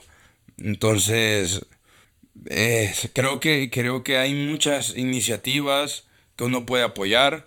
Hay muchas... Eh, hay, hay, muchas ONGs que se, que se pronuncian al respecto a ir a, a, reforestar, a eh, una, a capacitarse por lo menos, eh, qué, es, qué son estas cosas, qué, qué, es el agua, la importancia del agua, eh, todo. Entonces, creo que hay, hay varias cosas que uno puede hacer que uno está a tiempo. Pero como decís, pueda que sean 100 años, puedan que sean 50, puede que sea más. O sea, el, el cambio climático va acelerado, sí o sí va acelerado. Entonces, por lo menos, como decir, darle una buena, una, una buen, un buen legado a las futuras generaciones. No solo vivir por hacer bulto, sino que hay que dejar una huella y que sea buena, no, no algo mediocre. Mediocre, sí, tienes toda la razón. Bueno, Roy, qué capítulo más interesante, la verdad. Nos vamos con bastantes inquietudes con respecto a la conservación del medio ambiente y y el reino animal en El Salvador. Ya conocimos un poco sobre las diferencias que hay en los niveles de preocupación por la conservación de algunos animales y también sobre esto de la extirpación, la extinción, las migraciones, por qué se pueden dar las migraciones en estos cambios climáticos, por cambios de temperatura, los indicadores críticos que son animales endémicos de, algunos, de algunas regiones como, como el pital, los hongos que son un elemento importante que más adelante tenemos que hablar directamente sobre los salió debajo de la manga, salió ese. Esa la ley. de los hongos. Sí, ya, ya me contaste que tu profesor lo reunió alrededor del fuego con la manita muscaria. Pero Fíjate que voy haciendo memoria, creo que no era la muscaria, creo que era Amanita Coqueri, creo que algo así se llama. Que es más grande, era, era, era chola, la verdad, era bien chola. Creo que es Coqueri, algo así. Coqueri, ok. Bueno, pero no se la comieron. No, no, es venenosa. ah, bueno, bueno, bueno. ok. Bueno, Roy, ¿alguna cosa que te gustaría compartir con quienes nos están escuchando? ¿Algo que quisieras decirles? No, que, que, que vivan la vida a full, que, que no se compliquen a compararse la vida de uno con, con otra gente, sino que hacer tu mismo camino. Y si tenés sueños, mira, eso se lo he dicho a muchas personas.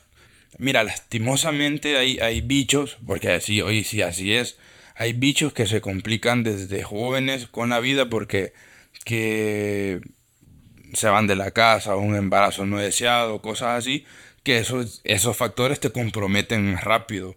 Pero si sos un bicho que, que, que puedes optar por tus sueños y que tenés anhelos, que tenés aspiraciones, no, con esto no quiero decir que por tener un hijo no puedes llegar a ello. Claro que puedes llegar, pero va a ser más difícil porque tenés, tenés por quién ver más. En cambio, cuando estás haciendo las cosas más o menos, eh, podés, luchar por lo que querés. Y si son anhelos, o si son, mejor dicho, si son cosas que te hacen feliz, pues lucha por eso, porque no vale la pena vivir amargado toda la vida. Sí, o sea, porque eso te quita años, te da enfermedades. Sí, definitivamente. Y, y mira que, que aquí en El Salvador era una cosa que discutíamos en otros capítulos y es que la cultura del trabajo que nosotros tenemos es bien fregada. La gente eh, dice este hacer las cosas que le gustan las llama hobbies. Exacto. Y no es así, o sea, el trabajo es algo, ya lo hemos dicho anteriormente, el trabajo es un tiempo que voy a alquilar a alguien más, incluso para que cumpla sus sueños. No los tuyos. No los tuyos. Exacto.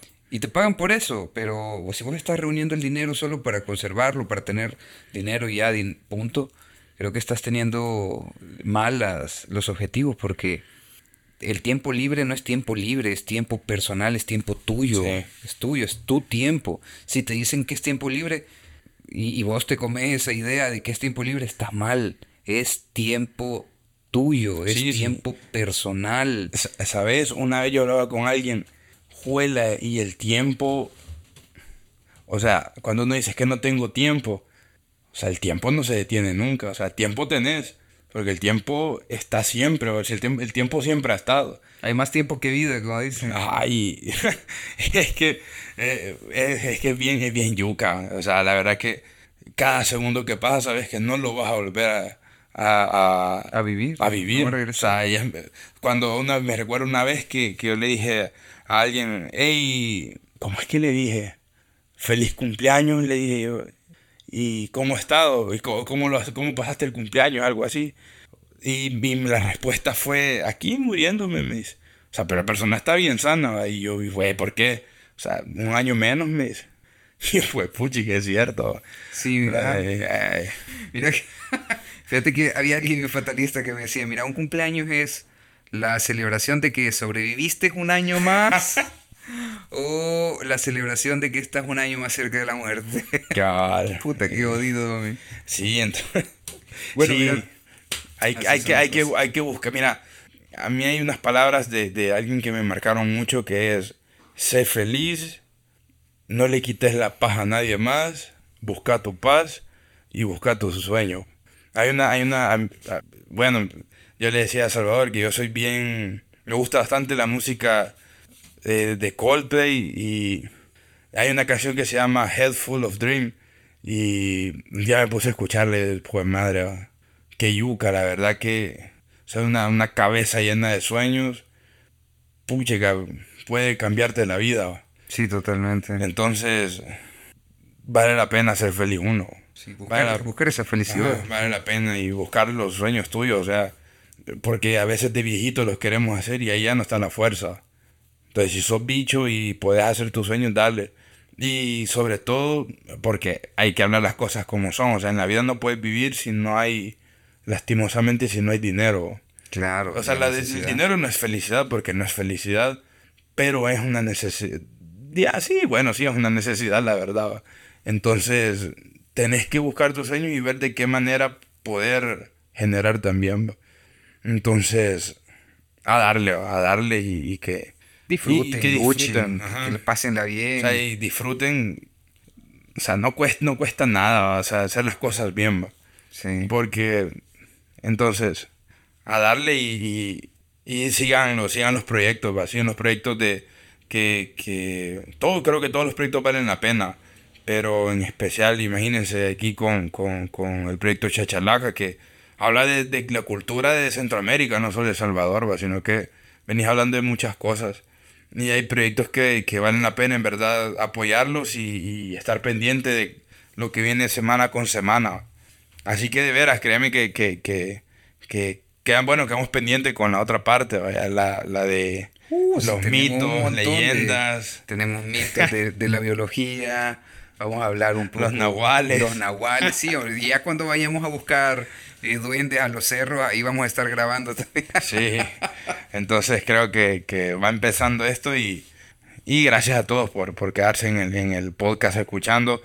Créanme que, o sea, creo que esta, estas conversaciones son chivas porque las puedes seguir en la mañana, en la tarde, en la noche, el día siguiente, hasta que te voluntaria, correcto, sí.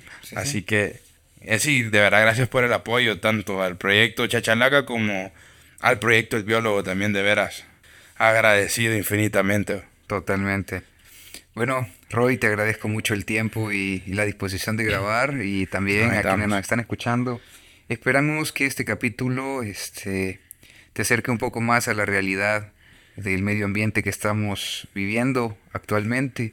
Y pues es una llamada de atención, hay que darle un poco más de, de voluntad a esos deseos de querer apoyar estos proyectos de conservación ambiental en el país. Y pues nada, este, estamos en contacto. Eh, ¿cómo, ¿Cómo apareces en redes sociales para que te puedan encontrar? El biólogo, creo que en todos. Sí, en biólogo. Con acento en la boca, tal cual. Ok, el biólogo. no, el, el biólogo. Ah, ya, ya, ya. ok, bueno, nos escuchamos pronto. Hasta la próxima.